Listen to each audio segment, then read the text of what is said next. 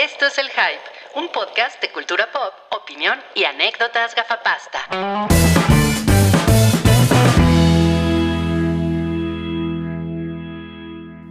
Hola, gente buena, ¿cómo están ustedes? Bienvenidos al episodio 472. Ah, ah chinga, ¿por qué me, am- me llamo Leodegario? Yo no me llamo Leodegario. Es justo lo que te iba a decir. Bienven- Bienvenidos a Jupi. Rullo Bullo. Yo El me llamo, episodio yo me llamo Rullo Bullo. 472 de Jupi. Jupi, sí. Jupiberto. Esperemos que, que les guste nuestro nuevo nombre, Jupi. Estamos contentos. En Júpiter hemos tenido muy, muy buena reacción. Eh, la gente en Júpiter está contenta con el cambio ¿no? de Y, nombre. y no- y nos costó trabajo eh, pues pasarlo por el INPI, ¿no? Sí. Pero el INPI, el en Júpiter es más relajado. que el de Hay, hay que pedirle a Fobia que haga una canción que se llama Regrésame a Jupi. Ah, sí, no mames. Padre. Jupi. Regrésame a Jupi. Es lo más pendejo. Sí, no. Sí, sí, pero no. Y ya se quedó, ¿eh? Ya se quedó Jupi. No, va. Ya el algoritmo, la inteligencia artificial dice que con ese Luego, luego ¿por qué no crecemos la audiencia, Rodrigo? Eh, pues es Jupi, pero en, en Júpiter somos grandes. Es como eh, Woody Allen, que en Europa es muy Jupi grande. Allen. Jupi Allen. En Europa es Jupi Allen. Sí. Ah, bueno, em, hola de nuevo. Hoy, hoy, hoy es 16 de marzo. Eh, aquí en la Ciudad de México son las 7 y 5 de la noche. To- todos estamos así. Si no estamos en la Ciudad de México, estamos en el Valle de México. Ahora sí, lo más, lo más cercano que tenemos a alguien provinciano pues es Sam, que está por allá. Claro. Hola Sam, ¿cómo estás? Hola, bien. Sí, sí se ven cosas de provincia. Estoy muy contenta, ¿eh? Sa- satélite. Satélite está bien cagado. ¿Sí? ¿Hay, hay vaquitas? Sí, sí, hay. Muy bien. Pero mira, para, para Harjam Sapiens son las 2 de la mañana allá en Francia. Nos están viendo en Vivales. Mames.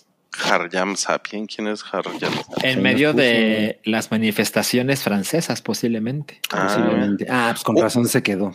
O a lo mejor, o a lo mejor no, o a lo mejor está en un lugar chido. No, pues un beso hasta la ciudad luz. Oye, yo me, yo me, me, me estaba acordando, ahorita que dijiste eso, Sam, me estaba acordando que cuan- cuando, yo era un morrito, a mi, a mi casa pasaba la camioneta con la leche bronca, No, ah, allá en satélite. Oye, pero era lo- de los que, o sea, venía en un bote así como de lámina En un bote de lámina, sí. He escuchado las historias. y la, O sea, tomaba- ¿la tomaste o, o nunca o, tú- o- o no te No mames, era la que tomábamos todos los días. Era la que tomábamos, sí, o sea, mi mamá la hervía. Es que nosotros sí somos generación de concreto, ¿no? Ah, con razón, toda la fuerza laboral del Edomex puede comer afuera del metro sin problema.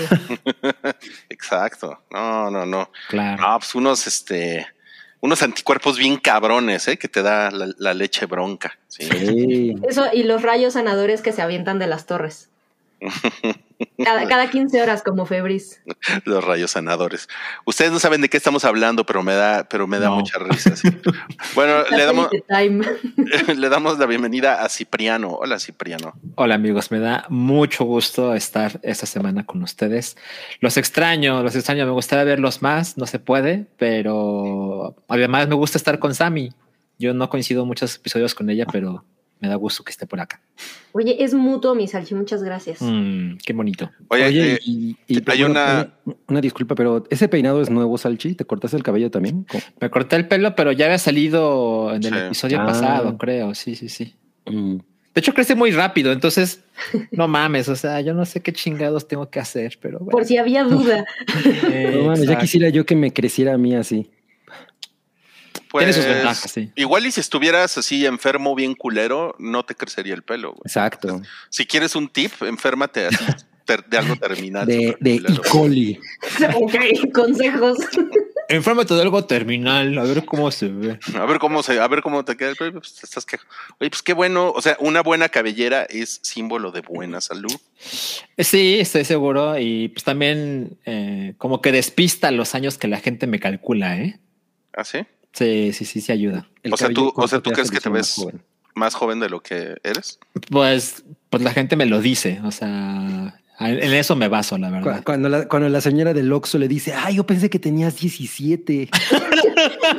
No, señora, Cuando no, no le venden cerveza. señora, no sea pendeja, ¿no? No, pero mira, yo creo que a Salchi fácilmente sí le pueden decir que está en el rango de entre 28 y 32. Wow. Bueno, 28 no mames, creo que estás exagerando. Pero sí me han puesto. Te estoy comparando con la gente de mi círculo, Salchi. Fuman, entonces a lo mejor por ahí hay algo, pero Ah, que- Mira, dice aquí que, que también te, te daban leche bronca. De hecho, de hecho, no, yo nunca he tomado leche bronca y la idea me da asco. De hecho, la leche, la leche como que me alejo de ella desde hace muchos años y la leche bronca no mames, me suena. O sea, cuando, así. cuando vas al súper y evitas el pasillo de la leche. No, no tienes idea, ¿eh? No tienes idea.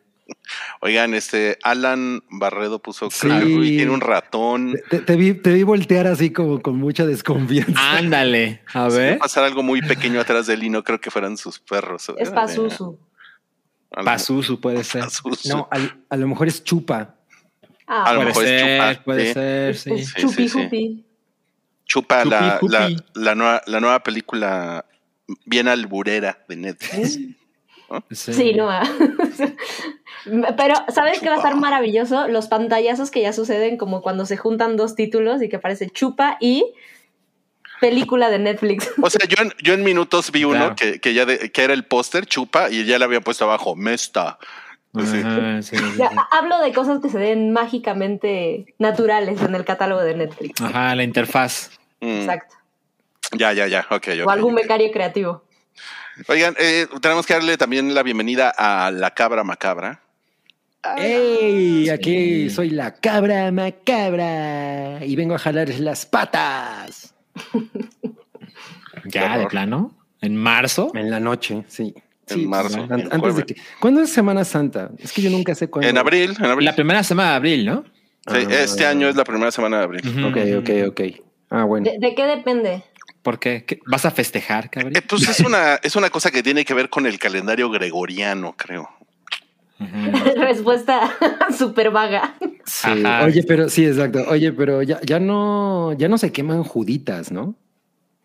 Hmm, Eh, No sé, seguro, seguro en algún Seguro lado. sí, ¿no? ¿Por qué no? No, o sea, bueno, yo no he visto. Antes, o sea, no sé si a ustedes les tocó eh, Salchi y Sam o son muy jóvenes, pero. no, sí vi, sí vi. ¿Sí? O sea, No- los, no les los- tocó la leche los diablitas, los diablitos esos de los juditas traían cohete, cohetes, o sea, un chingo, ¿no? Entonces, de, de hecho, mis papás tienen uno que les gustó mucho. A mí me daba mucho miedo, pinche diablito, y le quitaron los cohetes.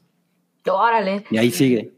Bien, ahí está la, la respuesta de Hugo Irineo. Semana Santa depende de la luna llena. Así que bueno, a mí no me hagan caso con el calendario gregoriano y nada. Tampoco me siento confiada de creerle a Hugo. Pues- no, yo tampoco. Mira, ya, ya van varias veces, varias personas que dicen que es el calendario lunar. Ok. O sea, ¿cómo? ¿La religión se basa en cosas paganas? Pues Claramente- Eso es, una, eso es una religión. Claramente ninguno de los presentes somos creyentes ni practicantes. No, o sea, yo, yo soy, yo no, yo no, no pero yo sí soy de- creyente. Yo soy Sí, es creyente. cierto, sí, ¿Sí? es cierto. Sí, yo soy creyente. O sea, ¿eres católico, Rodrigo? pues mira, a mí me bautizaron en la fe católica. No, bueno, a todos, pues, sí, exacto. A mí también, sí, pero eso no significa que lo seas, ¿no? O sea, A ti te es- bautizaron en la fe Zacatlán. O sea, Rui cree en lo mismo que creía Ay, cuando horrible. tenía dos meses de nacido. No. Ajá, exacto. Sí, qué bonito. no, a ver. O sea, No, qué, qué- bonito es. Desde los dos años que no se cuestiona su fe. exacto. No, desde los dos meses. Desde los, Dos Ah, desde meses. los dos meses. desde los dos meses, sí. Pues es muy bonito mantener las tradiciones, ¿no? No, ¿sabes es qué? Porque a los tres años te confirman. Entonces, desde los tres que no te cuestionas tu fe. Por ahí antes de los tres años los- tuviste dudas y te confirmaron. Híjole, por ahí tenía, es que ahora que estuve moviendo unos papeles, me encontré mi, mi fe de bautismo y Ajá. sí, y Pues para la el Patreon, ¿eh? Sí, güey. Y este, y para, y, y qué otra cosa estaba? ¿Y Ay, la te- confirmación, la confirmación. Ah, sí, no- ¿Y no te encontraste los zapatitos eh, tejidos? Bañados. El, el, el sirio. ¿Sí es sirio? ¿Se llama sirio? El sí, sirio, la, sí, sí. la- ¿verdad? la vela. Sí. Sí, sí, hablando de, hablando de chupa, ¿no? El- No puede ser. No, hubiéramos puesto un timer para ver en cuánto tiempo salía el punchline. Dale, eso. Dice aquí, Ruiz, sí, por eso me dio miedo que fuera Pazuzu, porque digo, no, no, no, mames, no vaya a ser el patas de cabra. no mames. Sí, El claro. Pazuzu. Sí, Oye, perdón, pero tengo que decir algo que no tiene nada que ver, pero es que después se me va a olvidar. Pero el otro día Verónica me contó y una historia real de una mujer que le sacaron el feto de su hermana gemela que tenía en el Ah. cerebro. Y dije, no mames, Cabri tiene que saber esto. Wow. Es, Oye, es sí. como un spoiler de Cabri. Sí, Ajá. exacto. Sí. Exacto. Es como de topic, Malignant. Ahora o nunca. Estuvo padre, estuvo padre. Eh, sí, sí, Santiago, la confirmación es después de la primera comunión. Sí, si quieren podemos hacer un, un- podemos hacer un podcast, Sí. un- un- una jupa católica. ¿Por ¿Cómo qué no hacemos una serie de podcast, pues, de, de nuestra Que se llame- que se llame la jupa católica. Estaría, O, estaría- la jupa Suena muy teológica. mal, Suena muy mal. Está- Sí, suena horrible. Está cabrón, ¿no? Así ten- tendríamos un chingo de güeyes del Vaticano viéndonos. ¿no? Así. Seguro. No lo duro. Sí. Que tengan ahí sus computadoras y estén viendo dónde están hablando de nosotros. Y, y pagarían para que el demonio les dé sus, sus menús. Oye, sus sí. menús. No mames, qué increíble. Bueno, no, pues eh, hablando de cosas que son como muy, muy católicas, hoy vamos a hablar del oso cocaínas. No mames, está bien padre esa foto. Esa padre la Sí, foto. sí, es Sí, así. me gusta. Con mi lengua. No va. La transparencia de la imagen de Rui, por favor. Sí, ¿eh? Ya saben qué hacer con esa imagen, amigos. Mi- mi- Mira, yo, yo tengo algo, yo tengo algo. Nada más, no me vayan a aplicar un chupa. Yo tengo algo, yo tengo algo. Ponme en la pantalla. A ver, a ver. Spotlight. no se nota. No se nota, güey, está muy. Está todo Ese le da el. Está todo no se le ve ni el ojo. No mames, no. No criticando, cabrones. Estoy festejando que mi tío es famoso. Ah, es su tío. Es su tío. Ah, no, es genético, qué mala onda. Claro, claro. Eh, no mames, qué buen, qué buen nombre para nuestro nuevo podcast, el Catholic Boiler. Spoiler, no lo crucifica. Cuan- Cuando, cuan- cuan- cuando, sientas el calor, quiere decir que ya llegaste al infierno. En el, en el Catholic Y si Boiler. usted cree que desinformamos en Jupi, espérese a Catholic Spoiler. Ah, no, Catholic Boiler, ¿verdad? Catholic Boiler. Catholic Boiler, güey, Boiler. Catholic Boiler. Sí, o sea, Catholic Spoiler es el, es el que decía Sam, el del, Ajá. El del no, no, me lo, me lo clavaron a la cruz. No mames, me No, lo qué clavaron. No, pues bienvenida, este, Cuaresma y, Sí. y lo que sea. Sí, no, no, no, no. Bueno, ya vamos a ser respetuosos. Y vamos a pasar a lo que nos hizo felices en la semana.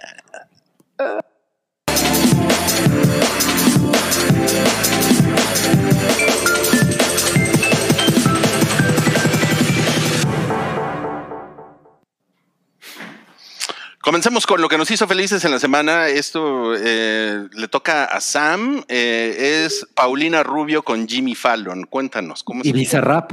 No, es este Facundo, Paulina Rubio y Adal Ramones. Claro. Y Adal Mamones. Sí, mira, la verdad es que no me considero. No, la verdad es que de, de la era Waka Waka para acá, Ajá. ya, Shakira es algo que no me habla a mí, ni, ni, ni mucho menos.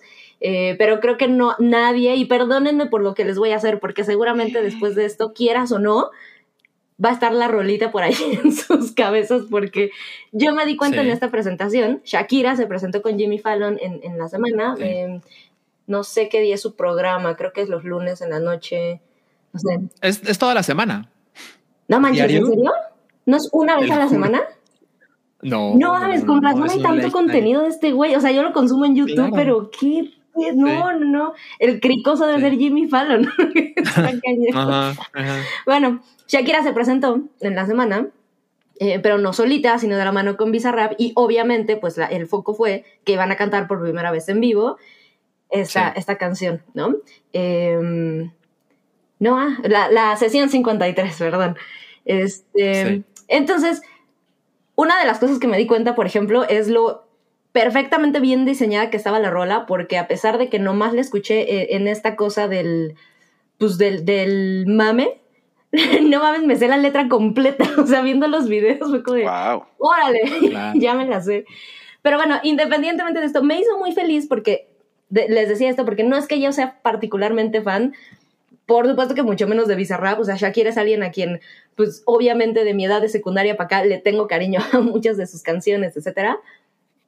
Pero está muy cañón el cariño que se siente, o sea, por mucho que esté armado y que pongan a la gente enfrente como los superfans de Shakira para la hora que cante, el público se vea súper involucrado. La verdad es que se nota muy cañón en estos videitos que hay como cariño a, a la figura de Shakira y que además lo, lo, que me hizo muy feliz es ver como la energía que se siente que contagia que creo que es un fenómeno cagado, pero no es nada más el ver a tu artista favorita, que si, si ven los videitos de, de este show de, de, Jimmy Fallon donde presentaron la canción, hay por ahí una, una chica que sale que está vestida como de la era dorada de Shakira, y estoy segura que pues ya es, es, nivel fan, ¿no? Entonces va como, pues con el pelito y todo, se puede identificar el, el, el fan. Dice Santiago que Bizarrap se parece al Canelo, pero sin lo mamado. Pues es que parece un güero, ¿no? Con la gorra y los lentes. Es, muy pálido, sí. Es como este, como letrerito del banco, de si usted ha visto este hombre, pero... Entonces, bueno, si, si ven este videito, este extracto que les decía, YouTube está por todos lados, eh, se nota muy cañón la energía que, que puede haber y creo que es este fenómeno que un poquito pasa de ser fans, eh, buscando a, a, su artista y apoyando lo que sea, esta cosa como decir, yo te entiendo, mi amiga, ¿no? Porque no nada más es la rola, sino es como todo el trasfondo y entonces es como, pues como Shakira con la gente que puede decirle que te puede, no te conozco, pero es, ah, mi amiga, yo sé lo que te hizo el marido. Y me parece que es bien cagada esta, como esta dinámica y esta energía que se siente en la presentación. Fue la primera vez que la, la cantó en vivo y, y, y, y, solo fue eso, me sentí muy feliz por, por Shakira, así genuinamente como a nivel personal, y dije, ah, qué cagado, debe ser horrible, a nivel personal como cualquiera, pasar algo así y como que sí. cariño y todo se le ve del público y por ahí en el videito alcanzan a verse a sus hijos que están como cantando la canción de fondo, que también hizo revivir, ya saben, esta conversación medio idiota de, pero ¿por qué Shakira no piensa en sus hijos, no? O sea, ¿cómo es posible que haga una sí. rola pública de tal? Y es que, ay, güey, por favor, con todo el varo, seguro tienen los mejores terapeutas también. pero se siente como todo esto de cariñito, etcétera. Este, y, y, me dio gusto también que por ahí Bizarrap es un güey que no habla inglés. Y el güey tuvo una entrevista con Jimmy Fallon, ¿no? Y me parece también que eso, pues está chido. O sea, que la gente como que constante, y, y pequeña cosa, ¿no? Pero ahora que estamos siendo invadidos en México, como esa cosa de ya no escuchas inglés en ciertas, de español, perdón, en ciertas partes del país y todo. Creo que ver estas cosas, aunque parece una, una mamada, pero es qué cagado que alguien que básicamente no habla inglés, pues está ahí en una presentación y por alguien así es, pues es bizarrap, ¿no? Tampoco es un ganador del Nobel o lo que es, es bueno, no importa el idioma. Este, uh -huh. Entonces, escucharlo con su inglés roto y a Shakira medio traduciendo y demás, dije, está muy uh -huh. cagado. Bien por mi amiguita Shakira. Mm. Me, me, me, da gusto cuando entre mujeres se apoyan. sí, porque sabes qué, no, nos podremos despedazar. Exacto. Son muchas claro. las mujeres. Y, y la entrevista uh -huh. y me parece cagado porque se ve que Bizarrap tiene, tiene cara de güey, no me digas nada. Sí, sí. A, mí, a, mí, no me preguntes. Exacto. A ver, unas preguntas y el güey pues contesta, ¿no? Eh, con un inglés que tampoco creo que fuera tan malo. Ah, no, ¿no? se da a entender perfecto. Puesto que tiene un acento de no mames, ¿no? Pero, pero sí notaba un tono de te voy a responder, pero hay de ti que me preguntes otra cosa, eh, y mi problema con principal con la entrevista es que no mames, o sea, de verdad es que Jimmy Fallon me parece insoportable, insoportable. O sea, le responden cualquier pendejada. No, todo le parece una cosa exacto, así como le hizo Sam. Todo todo pareciera ser el mejor puto chiste de la vida, ¿sabes? Hay una parte, no recuerdo bien el contexto, pero recuerdo que empieza a decir Shakira que ella sabe, mamadas que dicen esos invitados, ¿no? Que ella sabe cuando una canción va a ser exitosa, que su cuerpo se empieza a mover solito. Entonces de repente dice Jimmy Fallon, estás diciendo que tus caderas no mienten. Ah, sí. Y dice Shakira, sí, justo es lo que estaba pensando, pero no lo quise decir. Y Jimmy Fallon responde como así, la carcajada más incómoda falsa que te puedes imaginar. Y así de, yo lo estaba viendo en YouTube y le adelanté porque de verdad me parece así muy incómodo. Sí. Pero bueno, me quedé más adelante y es la parte que mencionan en el chat donde dice Bizarrap y Shakira que la canción está inspirada en eh, tiene influencias musicales de Depeche Mode. Eso también me pareció maravilloso. increíble, increíble. Me, me, me, me gustó que Salchi me mandó inmediatamente esa, sí. así de, Cabri, tienes que ver el segundo, no sé qué, de esta entrevista. Y yo, voy y digo, Ajá. ah, pues qué chido que, que piensen eso. Que piensen. sí. Bien ahí. Sí, sí, sí. Pero mira, Salchi, yo creo que la verdad es, es tu persona hablando, porque yo estoy segura de que el éxito de Jimmy Fallon justo tiene que ver con esto, que el güey fanea como si fuera la primera vez que conoce a alguien y se ríe de sus propios chistes y creo que lo que no funcionaba en SNL, aquí no manches, qué bien lo hace. O sea, creo que justo se contagia esto de, es igual de fan que yo y puta, ese es el éxito de, de Jimmy Fallon. Entiendo. Además, les entiendo. recuerdo que Nicole Kidman quería ligarse a Jimmy Fallon. No. Es cierto, es cierto. También vi ese video y se ve que Jimmy Fallon se enteró con nosotros. Sea, se enteró años y años después Con Cupi, sí. Con Whoopi. Yo estoy viendo si no está pasando Pazuzu.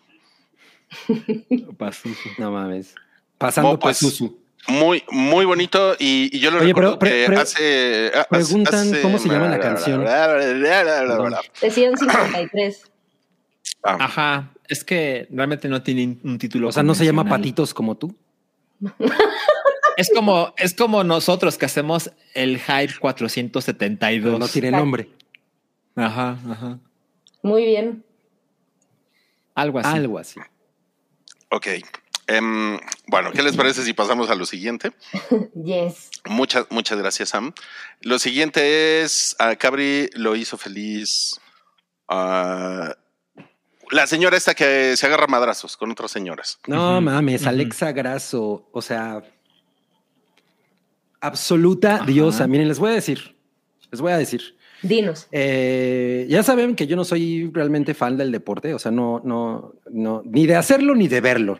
o sea, bueno, sí. Sí, sí, sí, sí. sí. Pero hay cosas que sí me gusta ver, un chingo. Eh, son tres, la lucha libre, el box y las artes marciales mixtas.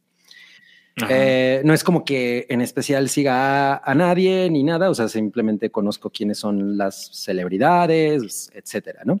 Pero es entre el domingo, estuvo muy cagado, entre el domingo y el lunes me puse a ver un chingo de videos de, de Ronda Rousey, o sea, como de puras eh, luchadoras de la UFC. Y, y como sus movimientos letales y la historia de cómo fue, se fue a la chingada Ronda Rousey, o sea, muchas cosas así.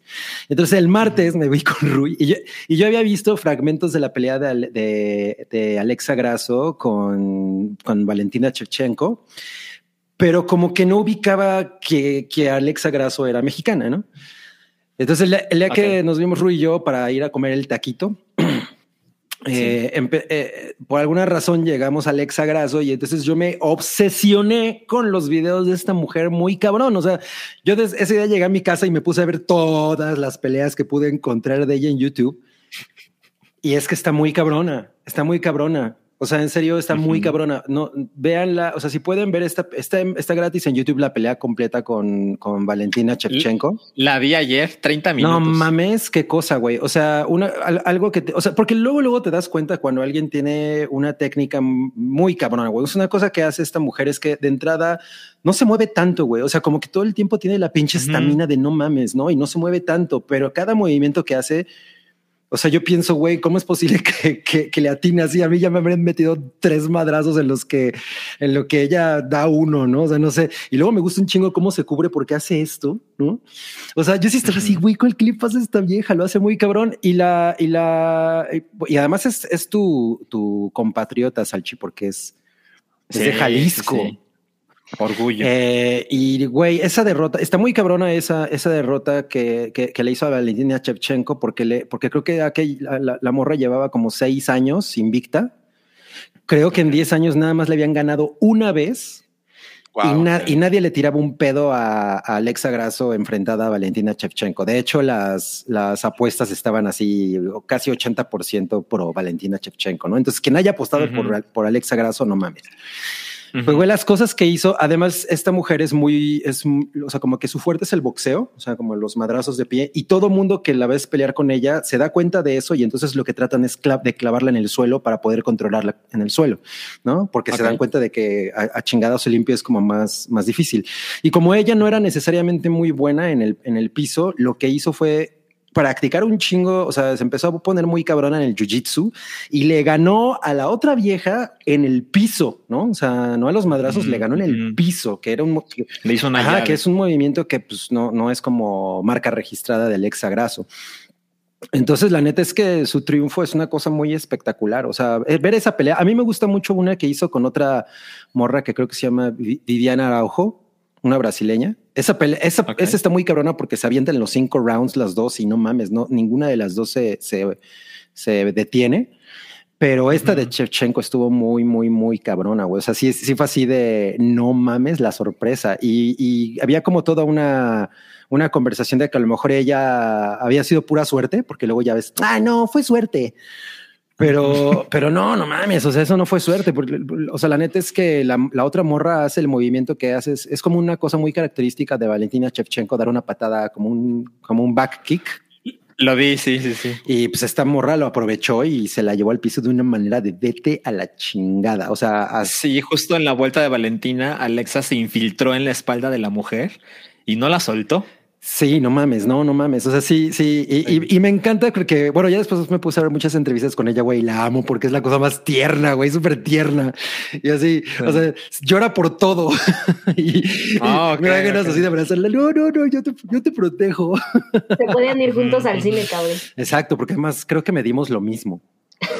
Ella mide un centímetro más que tú. Ayer Ah, no mames, no mames. Pues ahí está, ahí está. Le- No, pues se me hace que le voy a quitar las patitas de pollo a Aubrey Plaza y se las voy. y se las voy a y se las voy a regalar al exagraso. Además necesita proteína, necesita proteína. No, pero es- está muy impactante esta mujer. Eh, ya le cantaron la revancha y pues no mames. A ver qué tal. Yo estoy muy, muy puesto para eso. Muy bien. Increíble. Sí, Sí, si quieren ver la, la, la reseña así con detalles técnicos, eh, ayer Buches nos, nos platicó todo en, en Highball, que anda por ahí en el canal. Exacto. Y pues bueno, gracias, Cabri. Me da gusto que, Eh, que eso te haya hecho feliz. me Y hizo muy feliz. A mí lo, a mí lo que me hizo feliz fue, eh, bueno, ha sido, eh, y es, y esta semana más, más que nunca, pues matar parcialmente Twitter, ¿no? Ah, pensé que se había muerto un pajarito. se mató. Es el de- Y sabes, es un yo, yo, yo creí que era, era un Sonic the Hedgehog muerto. Mm. Es lo que vi. Es, al es, es como el logo de Twitter como de 2013, ¿no? Eh, porque ven que lo, Ajá, ven que lo sí, cambiaron, sí. ¿no? Este estaba como más cabezón, ¿no? Y pues sí, o sea, parcialmente, eh, pues ya es la neta es que estoy muy hasta la madre. O sea, como que se han, se han combinado cosas. Una es que pues la neurosis de la gente ya me tiene muy hasta la madre, ¿no? Eh, y la otra es que los cambios en la plataforma están de la verga. O sea, eh, o sea, me sigo metiendo a Twitter, por ejemplo, para, para buscar fotos y para buscar links, cosas así, ¿no? Eh. Y me, me meto hace dos días y me aparece Chumel como si yo siguiera Mm. Chumel. O sea, No, ah, yo he tenido, yo he tenido un problema justamente así. Dices como, no mames, ya bloqueé, ya silencié por. Está muy cañón. sí, sí, sí, sí, sí. Está muy, eh, está, está muy cabrón. o te aparece el mismo tweet como cinco mil veces en la semana, ¿no? Y, y además como que, o sea, eso sí, o sea, de repente Cabri sube algo el lunes y es el jueves y me sigue saliendo el mismo tweet, ¿no? es, es que no sabes, pero lo tuiteo cinco veces cada día. Él le dice a Elon Musk, mándaselo otra vez. No, Rui, lo que pasa es que muchas veces pone, no, pero es que de Banshee hizo finish. No sabe. mira, mira, dice de si no bloqueas a Elon Musk, te aparece cada vez que revisas Twitter. La neta, sí, este, sí, ese güey también me, me sale, ¿no? O sea, como que, como que sí me salen unas cosas que yo digo, pues, o sea, antes como que se, se tomaban la molestia de decirte, bueno, eh, te vamos a sugerir este tweet, ¿no? No, no, ahorita simplemente te sale en el timeline. Eso, es- eso me parece horrible. O sea, como que siento que de un mes para acá, el timeline de Twitter ha cambiado drásticamente. ¿no? Es, es, es una cosa. Eh, es una cosa que ya está mezclada, ¿no? O sea, mezclada entre, entre la gente que sigues y, la, y lo que te quiere mostrar Twitter a huevo, ¿no? Sí, sus anuncios. Ah, sí, puta, sí. Y, y entonces como que entre eso y pues pin- pinche Twitter, yo creo que está, o sea, esto es algo que se puede decir cada año, que cada vez está más tóxico. Eh, y a lo mejor hay, hay, hay, hay gente que le pudo haber pasado esto en 2018 o en 2021, no sé, ¿no? Pero no, sí, yo ya, o sea, de- me, me, me meto y digo, güey, neta, o sea, ya tengo suficiente neurosis con mi neurosis como para estar leyendo pendejadas de alguien más, ¿no? Oye, pero creo que una, una pregunta importante es, o sea, porque yo utilizo Twitter pues para enterarme de las cosas que me interesan, ¿no? Pero tú ahora qué haces? Pues mira, hay como, hay, ah, hay varias cosas que se pueden hacer, como eh, yo, yo tengo iPhone, entonces están las, las noticias del que vienen integradas en el iPhone, que normalmente esas noticias es como, son como cosas que se viralizan en Twitter, ¿no? Eh. Son como las noticias nacionales. Yo escucho radio, además, prácticamente todos los días escucho radio y me entero ahí de un chingo de cosas.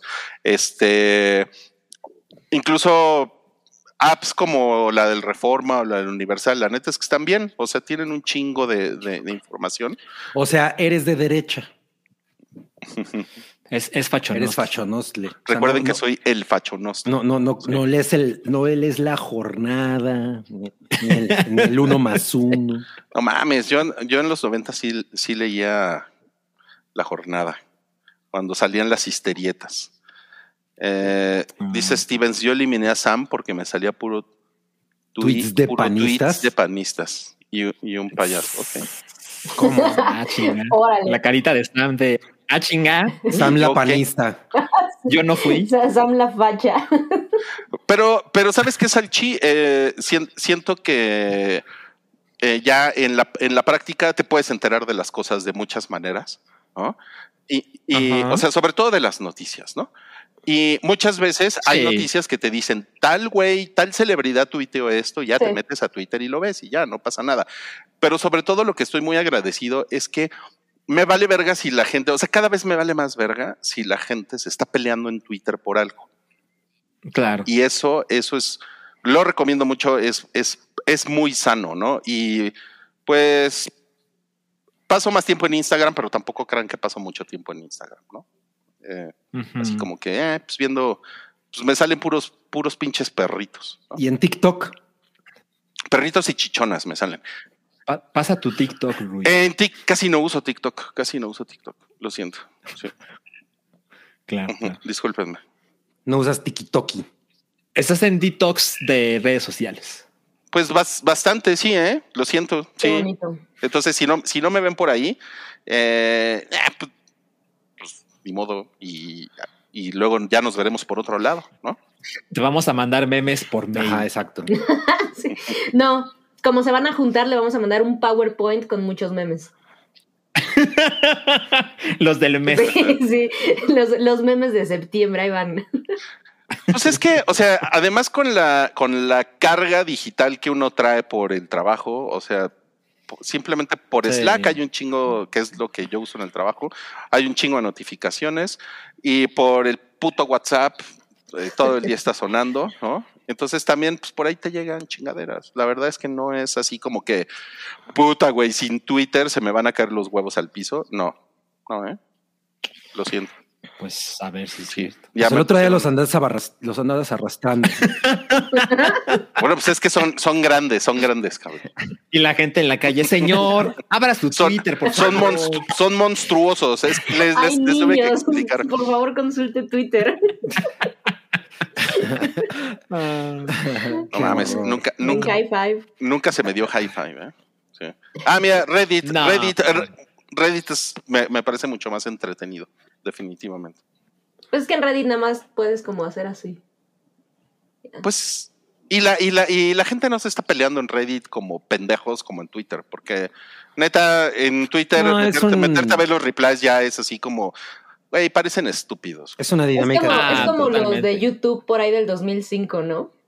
Ujú. Era to- toda la Ah, estupidez ándale. del internet como que se concentraba en los replies de YouTube. Exacto, exacto. Y, mire, y les voy, ya una, una última cosa, nada más. eh, le, le he coqueteado con la idea de tener un dumb phone, pero, Wow. pero no, ¿eh? No, no, no. Porque pues también escucho podcasts en el teléfono y música y la chingada. Entonces, No mames, el otro día iba en un avión y se sentó junto a mí un, un güey claramente de Estados Unidos y tenía un dumb phone. Y dije, no mames, este güey viene de secuestrar a alguien o algo así, porque esto no es normal, ¿sabes? O sea, Viene de ver a particularmente en el avión, y dices, güey, ajá, necesito, necesito ver algo. Al menos el pase de abordar, ¿no? Ajá, exacto. No, no, no, no, no.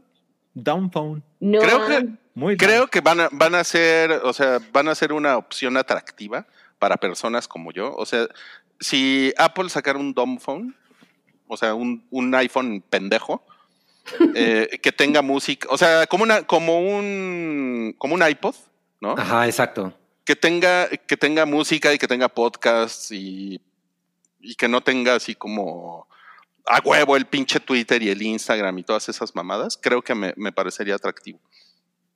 Pero mira, o sea, eso no va a pasar, pero tú puedes hacer que tu teléfono sea así. Sí, y hay, y hay mucho tutorial en YouTube, ¿eh? me, me- me he metido mucho a ver esas mamadas, pero pues también está un poco de hueva. Pero ¿sabes qué? Hay un, hay un teléfono, hay uno que se llama el Lightphone, creo que es, que, que tiene notas, tiene mapas y, y- o sea, tiene como ciertas cosas, pero todas las reseñas dicen que todavía no está chido. Pero a ver, Mm. yo tengo una pregunta. Y a lo mejor es el monstruo capitalista, pero si tienes un teléfono que funciona y nomás le puedes quitar las cosas, ¿por qué tendrías que ir a comprar un equipo nuevo que esté más idiota que el que ya tienes? Si ya tienes uno. O sea, para pronto podrías ni desinstalar, nomás ya no la abra. O sea, sí, Ajá. sí, no, sí, sí, sí veo, el- sí veo el punto. Nada más que much- muchas de las funciones de los teléfonos actuales están hechas para que para tenerte ahí como pendejo, eh, amarrado. Bueno, pero, pero tú decides, Rui. Mira, ya te puso José Mota que, que se te explotó el cerebro cuando descubras que no, no, puedes pero es que no, eh, es que no, es que no, no, es- no es tan fácil, no es tan fácil Sí, lo como, entiendo, lo como, entiendo. como borrar apps, porque hay un, hay un chingo de, de cosas que están sucediendo entre que te llega el SMS, o sea, simplemente borro, borro Twitter y al rato Twitter me dice, ya no puedes entrar, güey, ¿no? O sea, Pero, pues, pero es lo que sí, sí. quieres, ¿no? O sea, ¿o cómo? no, no. No, o sea, es que, es que yo, yo me pongo en el lugar de Rodrigo. O sea, sí se tiene que hacer un esfuerzo para hacer que tu teléfono te deje de estar chingando. Sí. Pero esas es Sí, un chingo de, de- o sea, que te deje de chingar es un chingo de, de trabajo porque los teléfonos no están diseñados para eso. Están diseñados para que te estén vibrando en el ano todo el día. A lo mejor lo puedes, a lo mejor lo puedes poner en el congelador.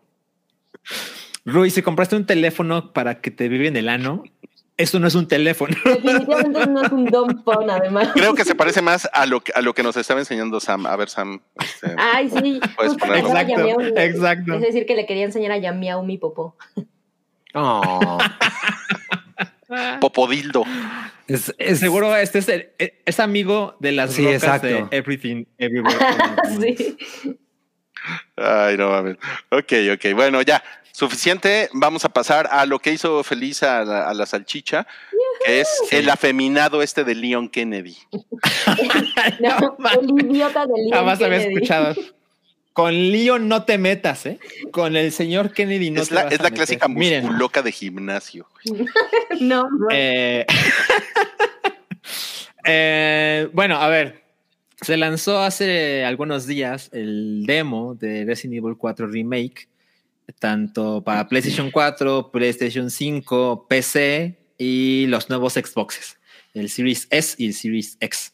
Y pues para quien no esté informado, actualizado, Resident Evil 4 es un juego inmensamente popular que en algún momento se iba a lanzar únicamente para Nintendo GameCube.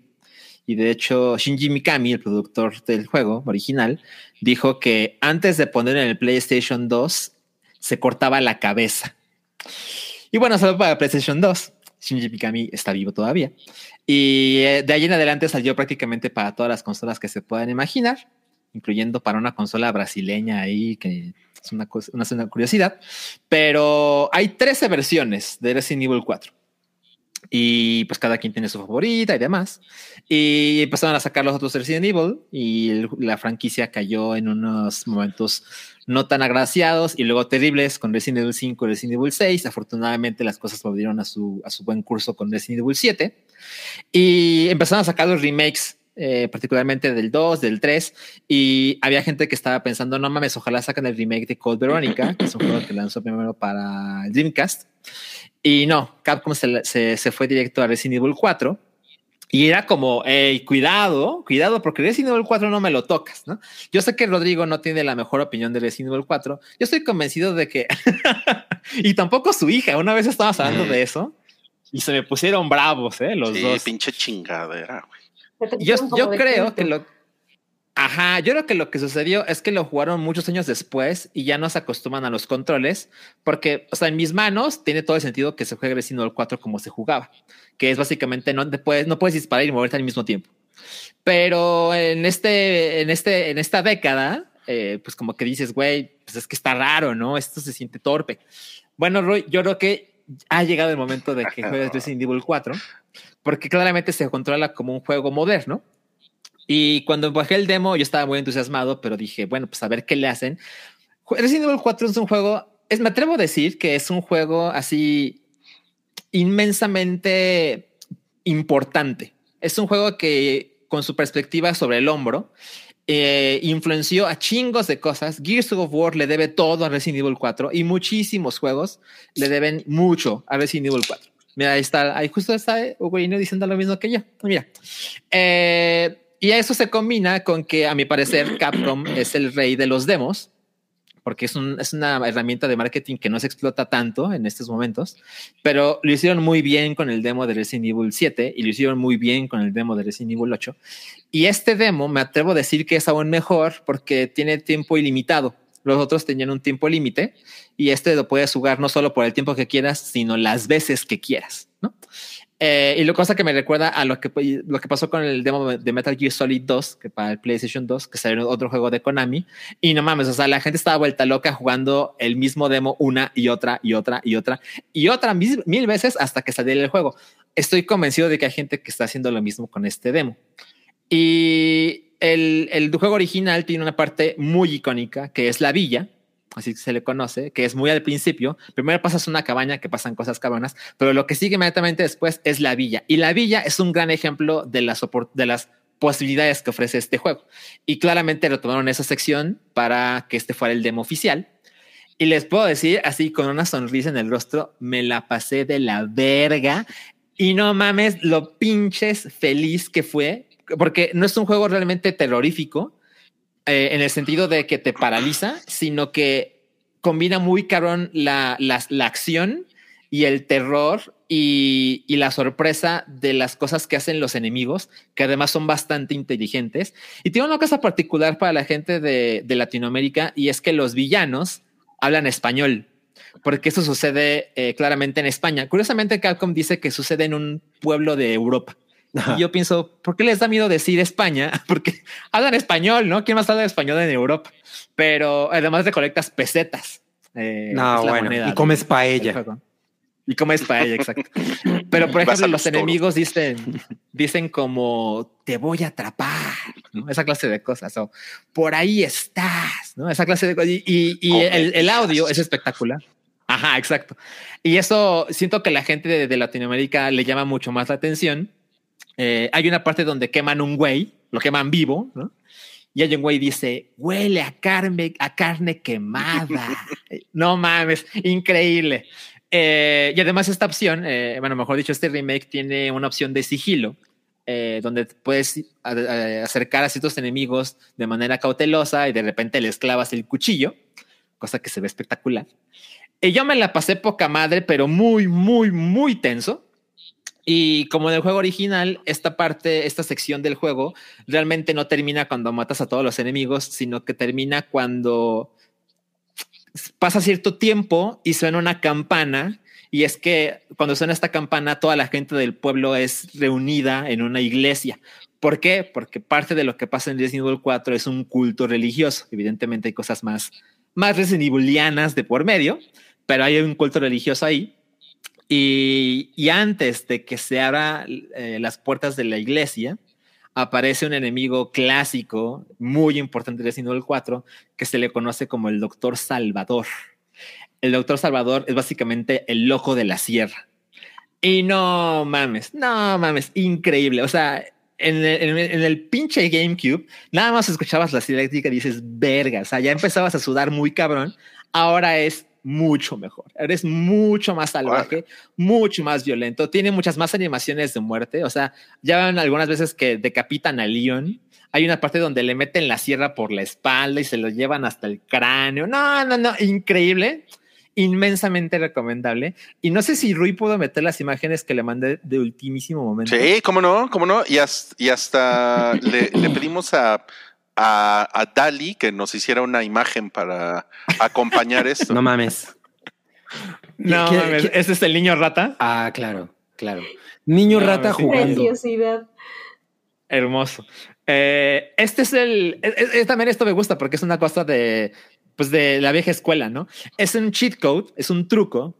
Cuando lo pones eh, justo en esta pantalla donde le- eliges las opciones, si pones esto que es mantener los dos gatillos presionados y el orden que aparece en la parte baja de la pantalla, ya sea con PlayStation o con Xbox, eso activa el modo insane, por así decirlo, eh, la dificultad más alta del demo. Lo que pasa básicamente es que no guarda tu avance, tienes menos municiones, los enemigos son más poderosos y pues básicamente todo se pone mucho, mucho más cabrón.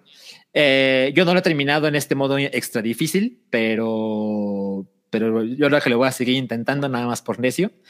Y el juego sale el 24 de marzo. Y la verdad, no mames, es inmensamente recomendable. El que tenga cierta duda, baje el demo. Yo creo que es una gran muestra de lo que ofrece el juego final. Yo estoy viendo que Sam asiente mucho. A mí hace- y a Sam le gusta Resident Evil. ¿Cuál es tu experiencia con Resident Evil 4, Sam? Justo es el único que no he jugado. O sea, es algo que quiero mucho, pero lo, lo conozco de ver jugar y, y Sí. jamás lo he jugado. Entonces, creo que es el momento. Sí, no Sí. mames, no mames. O sea, ¿lo, lo conoces de ver a que alguien más lo juegue? Sí, sí, yo me la paso también muy bien viendo, viendo a gente jugar juegos. Qué chingón. No, sí, baja el demo, Sí, te la vas a pasar sí, increíble y seguro vas a querer comprar el juego. Yes. Ok. Sigo, atorada con el también. 7 en VR, ¿eh? No lo he terminado. No, pues qué miedo. No, No, no Qué mames. miedo. Está muy cabrón. Pero ese es mi propósito de año. Bien. Muy bien. Muy bien. 2026, Muy bien. Sam. Sí, exacto.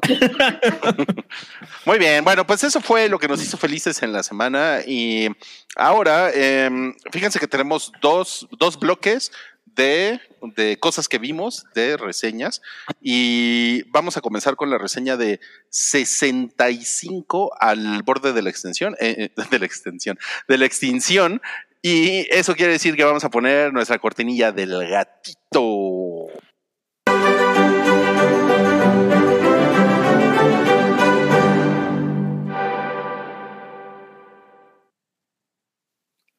Y para la reseña de 65 al borde de la extinción, que tiene 36% en el tomatómetro de la crítica, nos acompaña el mareoso vicioso.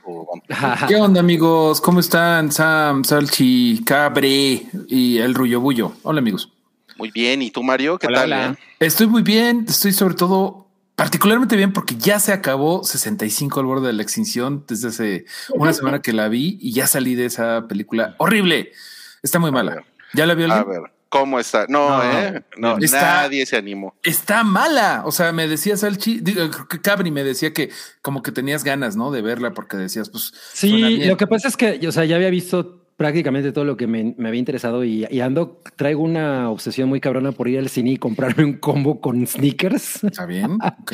Y dije, ah, pues voy a ver esa, pero ya después de lo que dijiste dije, no, no. Sin duda, los sneakers hubiera sido lo mejor de la película. Mira, Sí. a mí me pasó lo mismo que a ti. Dije yo, ay, ese sí le, le traía yo ganas. O sea, Adam Driver, símbolo de calidad, eh, contra dinosaurios, haciéndola como medio de Turok, pero siendo Adam Driver, ¿no? Dije yo, ¿qué puede salir mal? Pues sale mal todo. Ah, y aparte está este, escrita y dirigida por los güeyes que escribieron eh, A Quiet Place, Un lugar en silencio. Ah, ajá. O sea, sonaba bien, ¿no? O sea, Quiet Place es una película maravillosa. Adam Driver como la traiga, los dinosaurios como la traigan, todo perfecto. Pues no, todo salió mal. Em, sin decir spoilers, esta es un, bueno, Adam Driver es un extraterrestre, o sea, está en otro planeta. Y el güey acaba dando eh, por accidente en el planeta Tierra hace 65 millones de años. Eso es todo la premisa, ¿no? Y eh, en la nave en donde viajaba, él era como mm, camio- camionero de ADO, porque es Adam Driver. Es el driver del ADO. y andaba, este, o sea, estaba transportando a gente eh, en criogenia, ¿no? Ya sabes que a la ciencia ficción le mama los viajes en criogenia. Y pues chocan aquí en la Tierra y nada más sobrevive una chavita. Y eh, eso está en los trailers, o sea, él, él tiene que salvar a la chavita que sobrevivió y ella. Maneja Adam Driver. Exactamente. Oye, hay, un, hay, una, hay, hay una avenida en la Ciudad de México, ¿no, Mario? Que, que se llama así este, el eje 5 Criogenia. Criogenia. No, no. Creo que es Eugenia para los cuates de provincia, Wow. pero ándale, ojalá. Bueno, que Bueno. no estaba tomando. La cosa es Perdón. que esta película sale todo mal. Les platico lo de la niña que tiene que salvar a Adam Driver, porque tiene la desgracia esta película de haber salido cuando acabamos de ver The Last of Us, que lo hizo mucho mejor, la misma cosa, ¿no? Este eh, señor que tiene que cuidar a una niña de peligros inenarrables. Esta película está mal por donde le veas. Adam Driver está bien, o sea, está bien chido ese güey, ese güey no, no puede actuar mal, aunque esté nada más interactuando con CGI, porque esos son los dos únicos humanos en todo el en toda la historia. Ah, y por cierto, la niña no habla el mismo idioma que Adam Driver, que es el idioma inglés. ¿Por qué? Nomás por los LOLs. Entonces no puede ni hablar.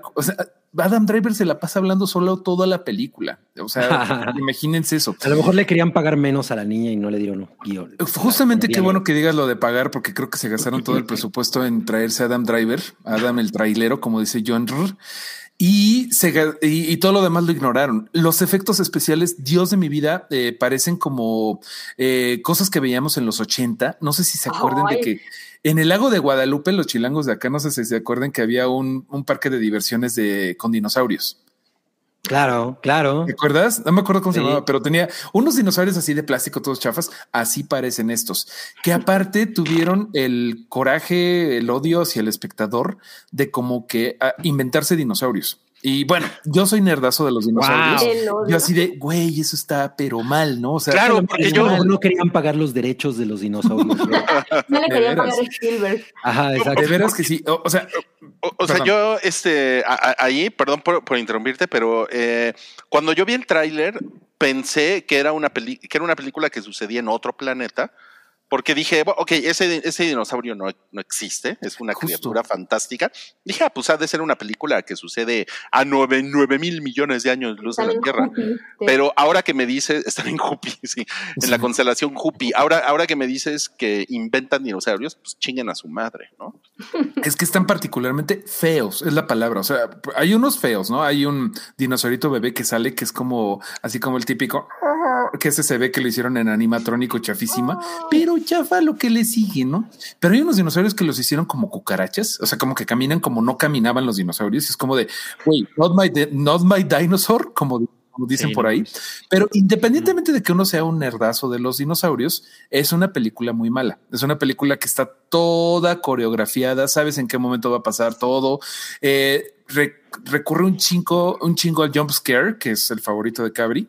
Así de, uy, el monstruo. Así todos se están asomando. Uy, el monstruo. Se meten en una cueva. Uy, el monstruo. O sea, pero chafa de veras, chafa, chafa. La verdad El es que- monstruo. eh, o sea, incluso la audiencia tiene 63% de, de, de apreciación, porque neta es una película que dices ya que se acabe, güey. O sea, está, pero mala con ganas. Así que, pues, señoras y señores, tenemos el primer churrazo de Adam Driver, porque no hay que decir, o sea, las precuelas de Star Wars, lo más salvable es este güey de Kylo Ren, la neta.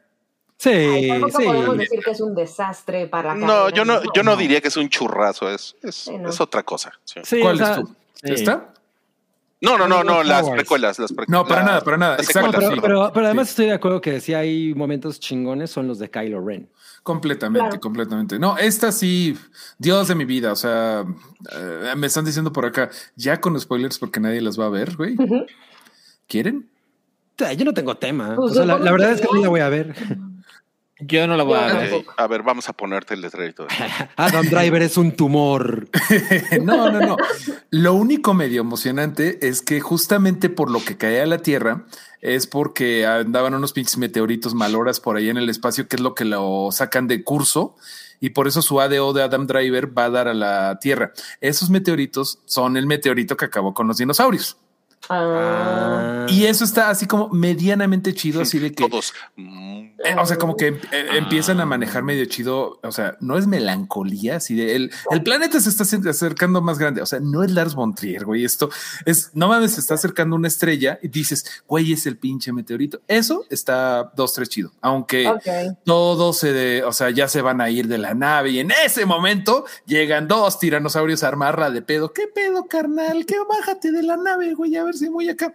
Y todo es bien chafa, así de ahí viene el meteorito, pero tienen que derrotar a los tiranosaurios antes. Mames, ahórrensela muy cabrón. Véanla cuando la pongan en el ADO con Adam Ándale. Driver al volante. Ay, güey, a huevo. Sí, O en el sí, sí, estado. sí.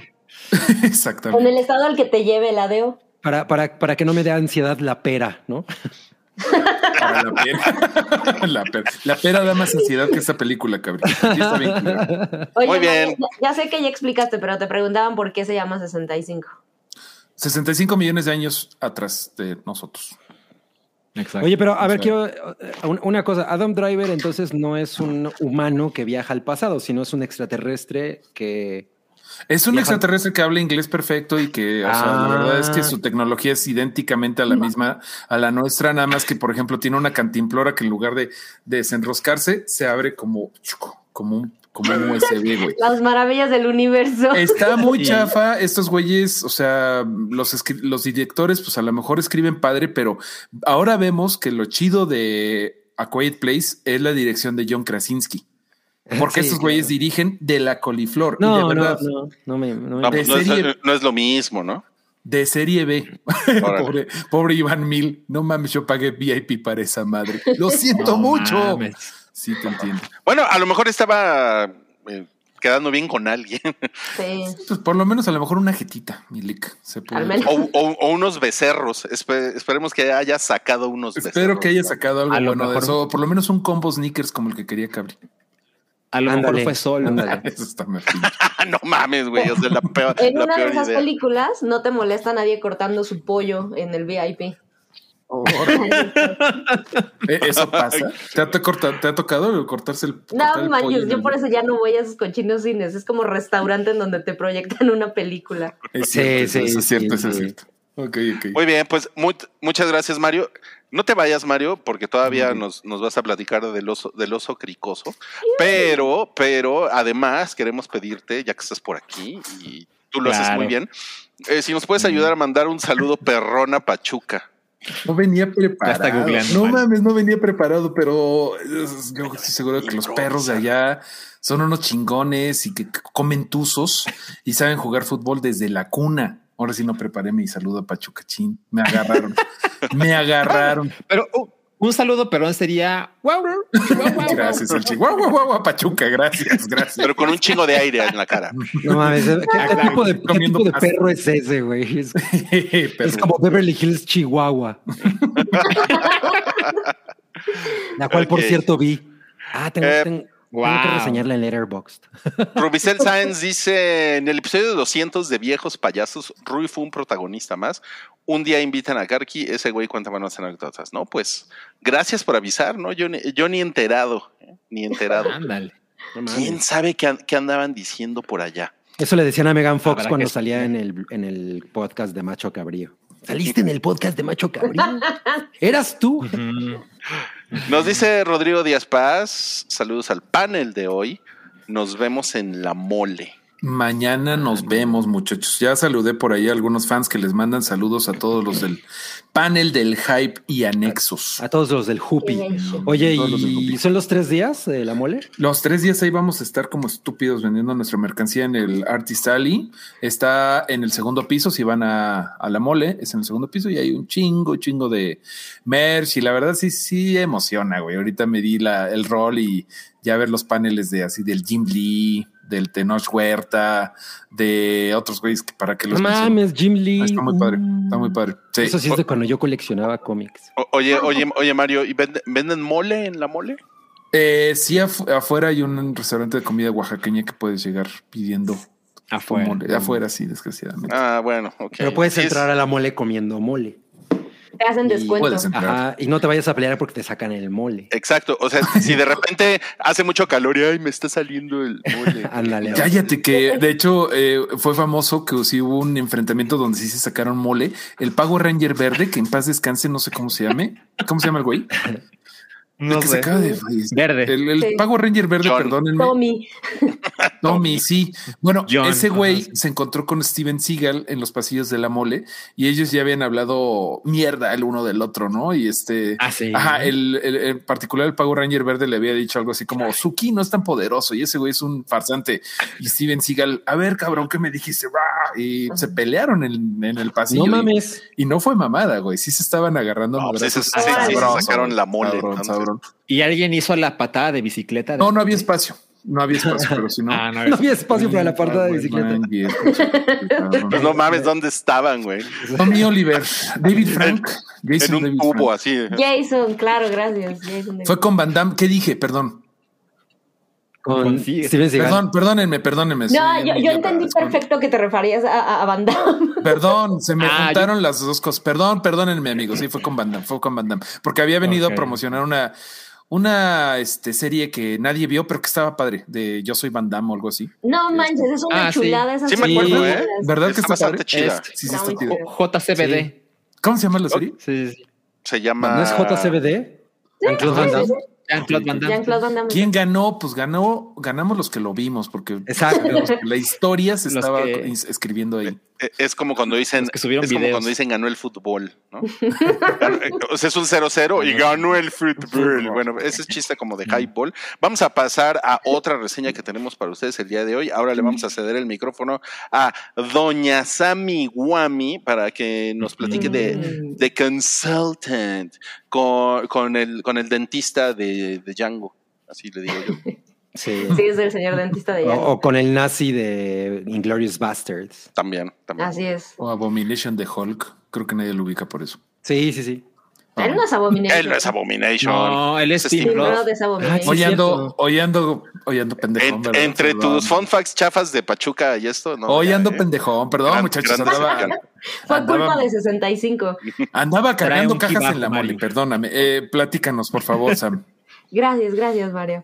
Eh, pues miren, The Consultant, eh, estoy segura que incluso ya hemos platicado, es un estreno de, de Amazon Prime Sí. y es una serie.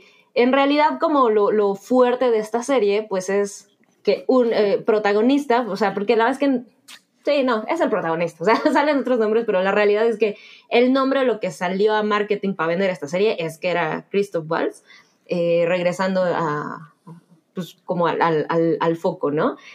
Que personalmente, ahorita les contaré de la serie, pero personalmente siento que, que Christoph Waltz es alguien que prometía mucho y la verdad es que vimos que pues tiene como un rango así de dos, ¿no? Y, y yo creo que esta serie no es para nada una, una excepción en ese sentido. Eh, ok, mira, me dicen que ya la terminaron y no saben qué pensar. No me gustó. Ok, ok. O sea, tú estás, tú estás en- del lado de la audiencia. Eh, no, estoy, estoy, 55. estoy muy con usted. eh, bueno, eh, ya vi como varios comentarios. Eh, Estoy muy, muy con quien está comentando porque es. Es una serie entretenida en el sentido de es, es tele. eh, es tele incluso que, que sentí que estaba perfecta como para CW o una cosa así. Es, es tele cumplidora y que yo personalmente, o sea, hay un momento, yo, está basada en una novela, eh, eh, una novela del 2015. Um, no, es que no recuerdo ahorita el, el nombre eh, del, del autor, es Little, se apellida Little.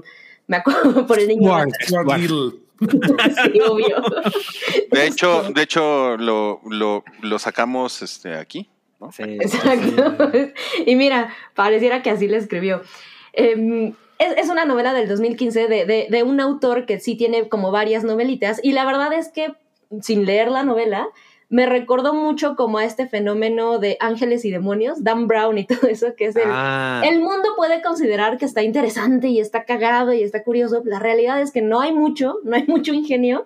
Eh, no les quiero hablar de spoilers porque, por ejemplo, si la quieren ver, pues gran parte de la serie, de lo interesante es que vayas descubriendo de qué va, porque The Consultant es esta figura que, cu- cuyo papel lo, interpreta Christoph Waltz, y es esta figura que llega a una empresa, que además es una empresa como contrastante con las prácticas de él, es una empresa súper moderna y se dedican a hacer jueguitos para el celular, así como Angry Birds, y es de un dude coreano que desarrolló un jueguito y recibe la super fama y a los 22 años es ultramillonario con esta empresa y con estas prácticas, ¿no? Y entonces como que lo curioso cuando vas viendo la serie es que llega este hombre, eh, sucede un algo en el, en el primer episodio que, que hace que llegue él y como que todo el mundo dice, ok, pues hay que hacerle caso, ¿no? No, no, no hay de otra. Entonces llega a poner estas ideas que, que se siente como, pues, me topé por ahí a, a nivel reseña, lo cual me parece también una cosa extraña que decía, si te gusta eh, The Office y te gusta... Puta, lo, lo contrastaban como con una serie de drama, no me acuerdo que- con qué pensaba, pero te va a gustar esto, ¿no? Y pensé, es como, como Bizarrap diciendo que su canción tiene influencias de Depeche Mode. Ajá. Si te gusta Breaking Exacto, Bad, sí, sí, sí, Eso es por ahí. Y la verdad es que lo que tiene de The Office, o sea, que te puedes identificar, es que pues, se desarrolla en un ambiente así y que si eres parte o has sido parte de, de la fuerza laboral en cualquier lado, pues hay cosas con las que te puedes, por supuesto, identificar, ¿no? Y que se van Ajá. acrecentando conforme avanza la historia, en el sentido de, no sé, este, este güey le habla a, a alguien así a las 2 de la mañana. eh, es como, de, oye, ¿me puedes hacer un favor y me traes tal? ¿Saben? Así como sin nada, como si no fuera humano y que dices, ok. Sí. Entonces ella, eh, esto es nomás un pedacito, no será spoiler, pero entonces a quien le hablan le dice, no mames, es Chernobyl. no. El diagrama de Ben sí, imposible. sí, sí. Leganísimos. Este, y entonces ella es así como de, "Ah, son las dos de la mañana, estoy dormida, ¿no? Y el güey le cuelga. Y pasan tres minutos, no, tres segundos y le vuelve a marcar, ¿no? Entonces ya contesta ella así como de, eh, él le dice, a ver, eh, ¿puedes venir por favor? Que no sé qué, sabes, como de, te voy a volver a preguntar. Y entonces ella es como de, "Puta, se para en chinga y la siguiente escena ves que va manejando para la oficina, ¿no? Pues en Ok. esas cosas puedes decir, ok, te identificas con fuerza laboral e incluso hay esta crítica social, porque por ahí también Stephen King se atrevió, que dijo, bueno, no mames, si están usando a Stephen King como referencia, pero él decía, serie sasa, serie sasa, porque además este güey es este, un super autor, súper prolífico, y dije, no mames, que Stephen King diga que eres un autor prolífico, está No cañón. mames, sí, está cabrón. Sí. Este, y dice que es súper bueno porque puede balancear el terror con la ciencia ficción, que por ahí va, en teoría, la serie. Este, y entonces, bueno, todo el mundo la está ahorita mamando, que supongo. Es raro porque veo que el 77% viene como de. El, el promedio, la audiencia le da un 55 según el tomatómetro. Sí. Pero yo siento que es una cosa mucho más de, de, de, de la gente y de lo que pueda pensar en ella. Y va a sonar súper mamón esto, pero probablemente hay gente que no haya visto tantas cosas parecidas, ¿me explico? Porque no quiero entrar en spoilers, pero yo fue así, primer episodio y dije, yo creo que es para allá, ¿no? Y llegué al octavo y dije, ah, chingo, súper sí va para allá. Y entonces ya una cosa que se hace como interesante porque hay un misterio de por medio, pero la verdad es que en ningún momento, ni, por eso lo comparaba con Dan Brown, yo no sé si la novela sea mucho mejor en esto, porque entiendo lo adictiva que puede ser una novela de Dan Brown y que digas, puta el misterio, ¿no? Y estás leyendo un librito, pues divertido, que para mí no se traduce mucho en las películas tampoco de, de Dan Brown, pero que es un poco lo mismo, es, pareciera que es una idea muy original. La verdad es que incluso cuando me dices la premisa tal cual de la novela, pienso, ok, sí, pero además tiene esta crítica social que se siente del 2015, cuando fue escrita la novela, porque habla como de esta cosita de ética laboral por ahí y no sé, qué tan dispuesta estás a hacer ciertas cosas en el trabajo para triunfar contra tu moral, bla, bla, bla, bla, bla, combinado con comedia. Ujú. Pero la verdad es que sí, vi los ocho episodios, la terminé. Eh, eh, esta cosa, Ocho horas. eso es muy cagado. Los episodios duran, y yo creo que también es gran parte del éxito, 25, 33 minutos. Creo que el más largo debe ser como de 40 minutos, por mucho, ¿no? Y todo lo divertido en realidad es la actuación de este güey y cómo, pues él más bien mantiene este misterio en el que juega contigo como espectadora de decir, soy bueno, soy malo, ¿qué soy? ¿No? Y el güey es increíblemente simpático cuando aparece en pantalla, pero al mismo tiempo está haciendo cosas horrorosas, ¿no? Que dices, no mames, este güey las demandotas que se, se ganaría. Es una cosa de comedia que, que está por ahí, que cuando ves el producto final, la comedia viene un poco más de la actuación de él, no se capta como la sátira realmente de la serie. Eh, la cosa final es, creo que el final incluso está bien para la historia. Yo no se la recomendaría absolutamente a nadie. O sea, no me imagino a quién recomendársela. Si ya la viste, la vas a terminar. y enemigos. a. Tus enemigos. Tampoco, porque no, me, me divertí, me la venté rápido, son episodios cortos. Christoph Waltz creo que es lo suficientemente disfrutable. Yo dije, ya no podemos verlo en otra cosa porque neta el güey para mí este papel fue ya el clavito de decir, nomás sabe hacer un papel. Wow. ¿no? Lo hace muy bien, Ajá, ajá. pero para mí fue el mismo pinche papel. Es esta cosa de, si eres simpático, pero no, no sé, ocultas algo quizá. Y el misterio a mí, yo, o sea, yo no sé quién, quién ya la ha visto aquí, no se me hizo como este viajecito interesante.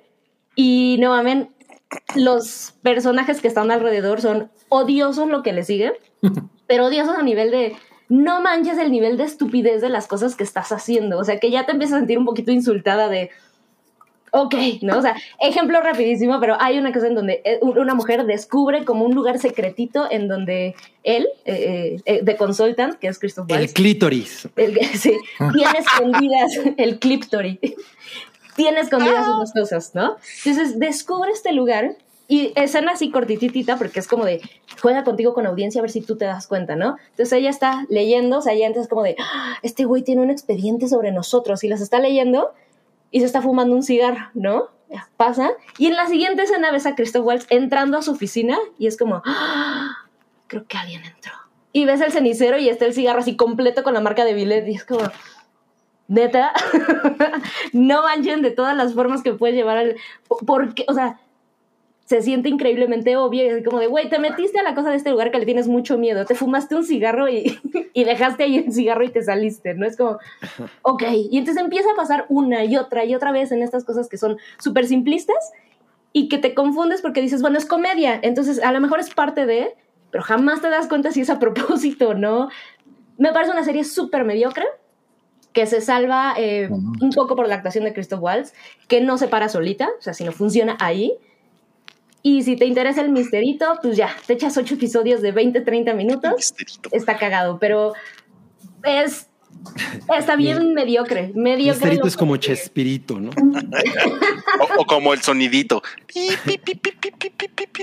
soni- el sonidito está más interesante que, que, que Me, estos. me gusta el sonidito. me gusta Y no me arrepentí de verla para nada, pero... Puta, no, no, no, no. Terrible, Está- terrible. Está muy terrible. Y ellos están asaltando a Mario, ya no, ya nos pusieron por ahí, ¿no? No, este es mi socia de la mole y se le olvidan cosas y yo creo que deberías de saludar di- di- dile que no, que no se le vaya a olvidar el mole. Sí, exacto. Es güera, no se preocupen, no, no roba tanto. No robas, claro. Las güeras no Tanto. roban tanto. Quién sabe, ya ves a Florence Cassés. Las güeras roban diferente. Ay, las roban- las güeras roban, Exacto, sí roban mucho, pero diferente. Roban el corazón y roban. Ay, pero bueno. Ok, Sam, de, de cinco estrellas, ¿cuánto le das? Ah, dos y media. Bueno, Dos y bueno, media. bueno, bueno, Mm, dos y media. Fuiste, fuiste generosa, creo. Ah, no, es que te digo, no, está terrible, porque es tele mediocre, pero dos y media está correcto. A, a mí sí me refuerza el estereotipo de que las, en general, Amazon Prime es como. eh, Yo no, ¿eh? O sea, esto me parece algo más Netflixoso, por ejemplo. Ok, ok, y, y no, está un poquito arriba. O sea, definitivamente no es un producto Netflix. O sea, no, no, no, no, no, no te quiere sacar los ojos ni, ni arrancar las orejas. Para nada. Solamente es mediocre. Es muy mediocre. Ha, de ser muy doloroso arrancarte las orejas, ¿no? Y muy, y difícil. Pregúntale a Van Gogh. Pregúntale a la Sí, oreja no de Van mames. Gogh. O pregúntale al policía de perros de reserva. Muy bien, pues esa fue nuestra primera ronda de cosas que vimos en la semana. Ahora vamos a pasar a los estrenos de la semana, pero nuestro primer estreno de la semana es también una reseña, es una reseña doble. Pues sí, No es que ya sabes cómo se mezclan las explicación. cosas. Sí. No, o sea, Sí. el plot twist está cabrón. Eh, vamos a hablar ahora sí la, de la película del oso cricoso. Eh, Cabri y Mario ya la vieron. Entonces le vamos a dar paso a la corriente. No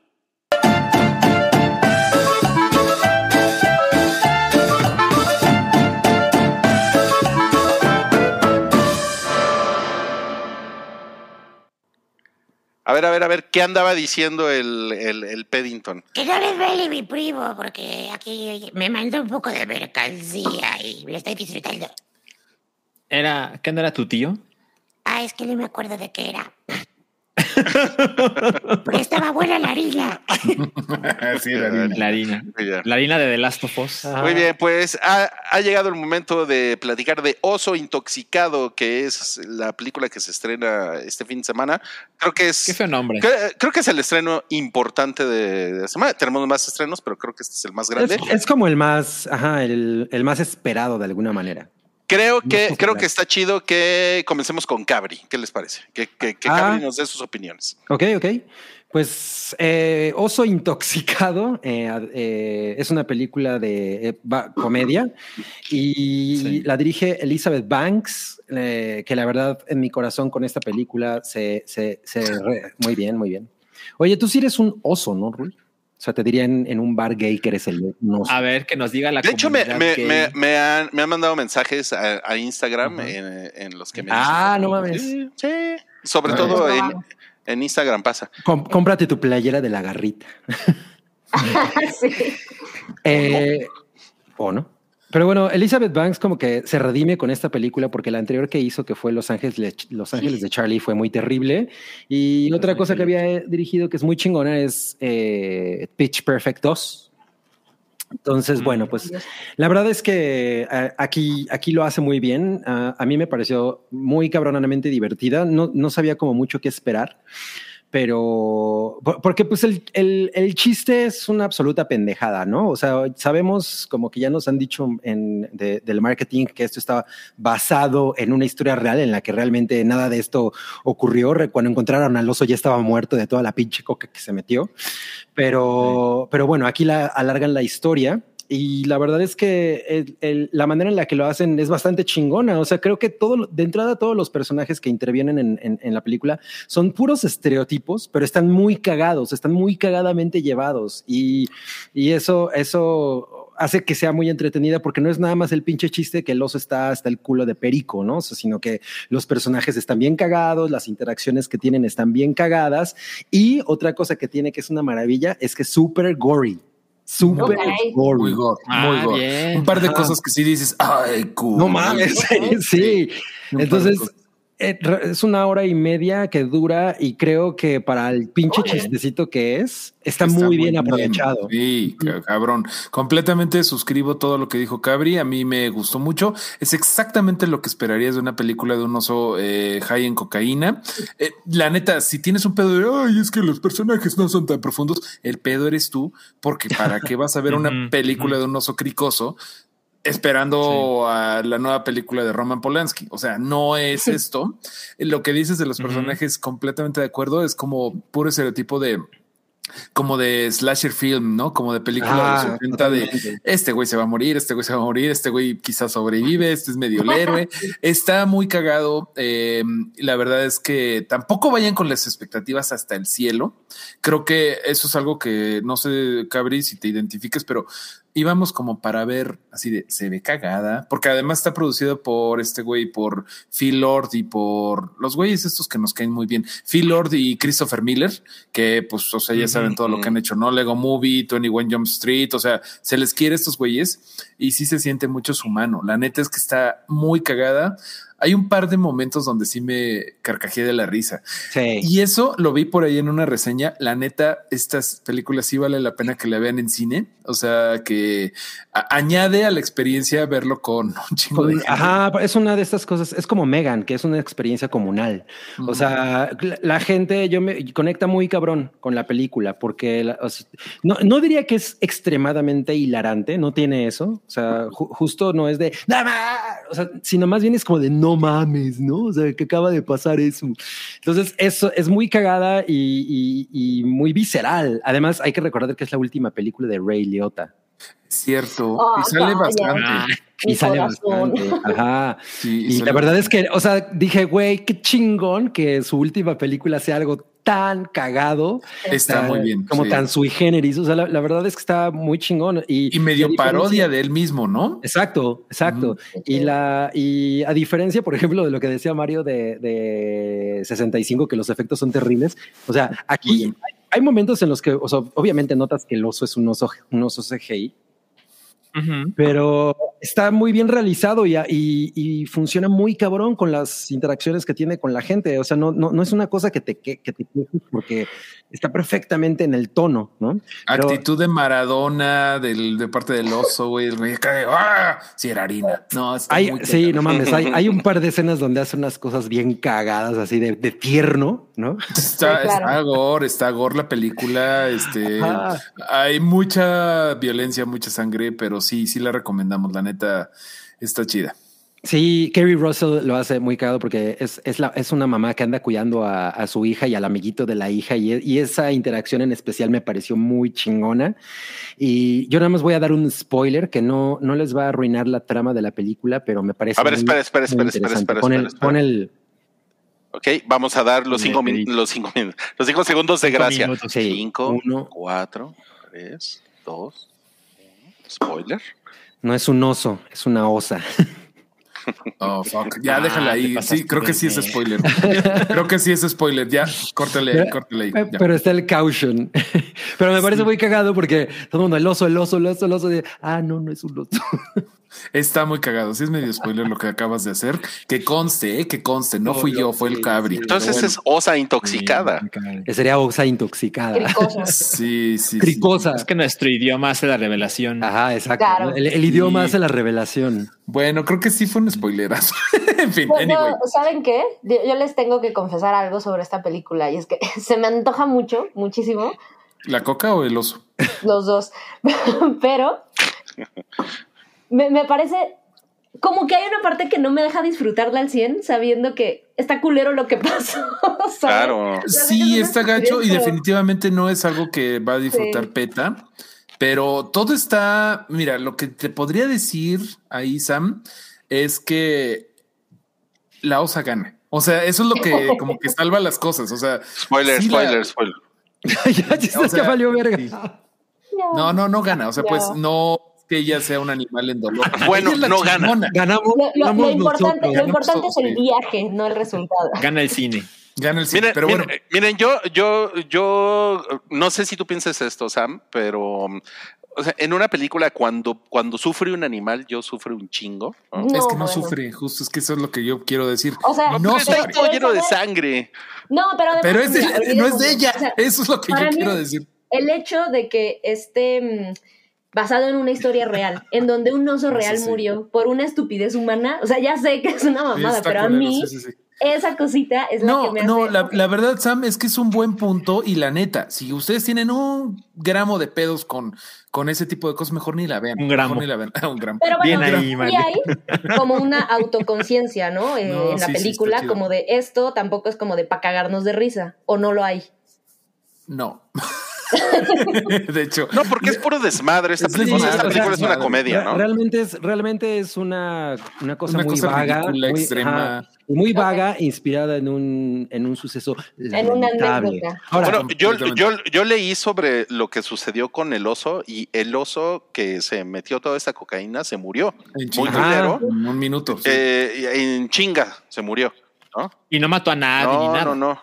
Exacto, o sea, es una interpretación muy libre así de la, de, la idea está muy está suficientemente cagada como para desarrollar toda una película de eso. Ok, porque, ok. O sea, lo, lo Sí, que no, sabemos del 90 verdadero oso es que pues, el oso se murió como en cinco minutos. O sea, cuando Sí. lo descubrieron ya estaba muerto. No, pero sí es un buen punto el de Sam. La neta es que Ajá, si ajá. ustedes tienen el más mínimo escrúpulo de esto y no le quieren entrar, mejor no la vean porque sí, pues sí está manchada. Ah, y mira, le voy a entrar. Yo mientras vea el sellito al final que diga ningún animal, el animal humane, ya.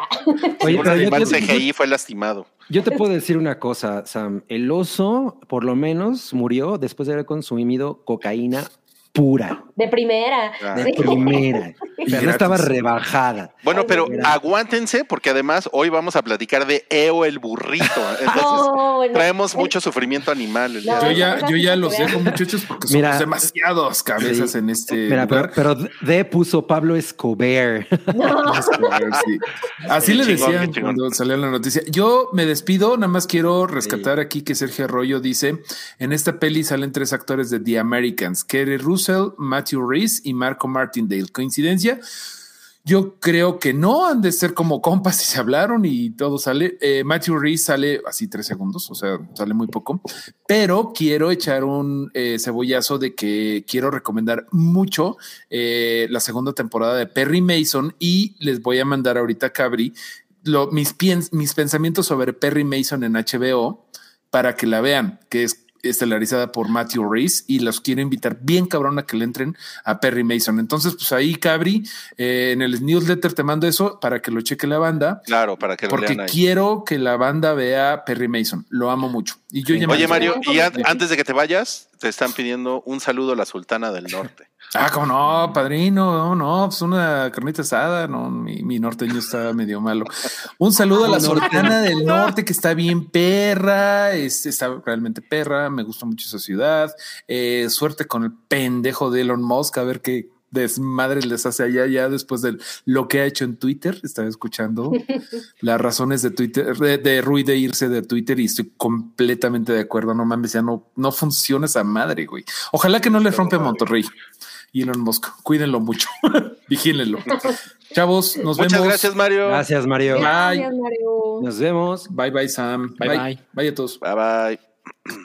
Muy bien, pues ese fue Mario Flores. Gracias por venir aquí a platicar del oso intoxicado. Eh, no, no, no queríamos dejar de, de hablar de esa película sin dejar de mencionarles que como suena, suena, suena raro, pero como parte promocional de la, de la película se, eh, se levantó la, bueno, pusieron la, la estrella en el Paseo de la Fama de Hollywood de Ray Liotta y pues Ah, Elizabeth Banks dio, dio unas palabras y toda la cosa y pues así como un momento chingón y ¿Qué? pues qué chingón. O sea, yo, yo, yo, sí creo que el hecho de que sea la última película de, de Ray Liotta está poca madre. O sea, es, un, es una gran manera de terminar la filmografía de Ray Liotta.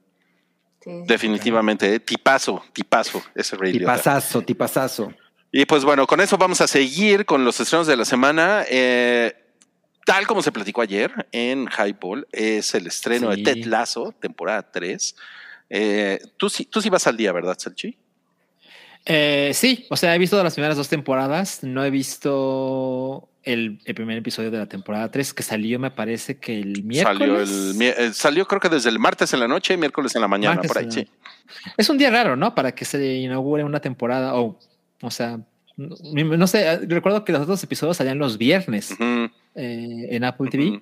Eh, no sé cuándo va a salir el próximo, pero sí, eh, por supuesto que lo voy a ver y Ted Lasso, además me gusta verlo semana a semana. O sea, evidentemente no es que sea una conversación de no mames, este, los spoilers, pero, pero se pone chingón verlo, digamos que de manera espaciada. Muy Es una, es una cabronada, está escrita así de no mames, qué, qué chingón. güey. muy cabrón. Y aquí es donde le pregunto a Cabri, Cabri, ¿ya tienes Apple TV Plus? No. es que es que me voy a suscribir a UFC para ver a Alexa. No, no, no, no, no, güey, tus pretextos.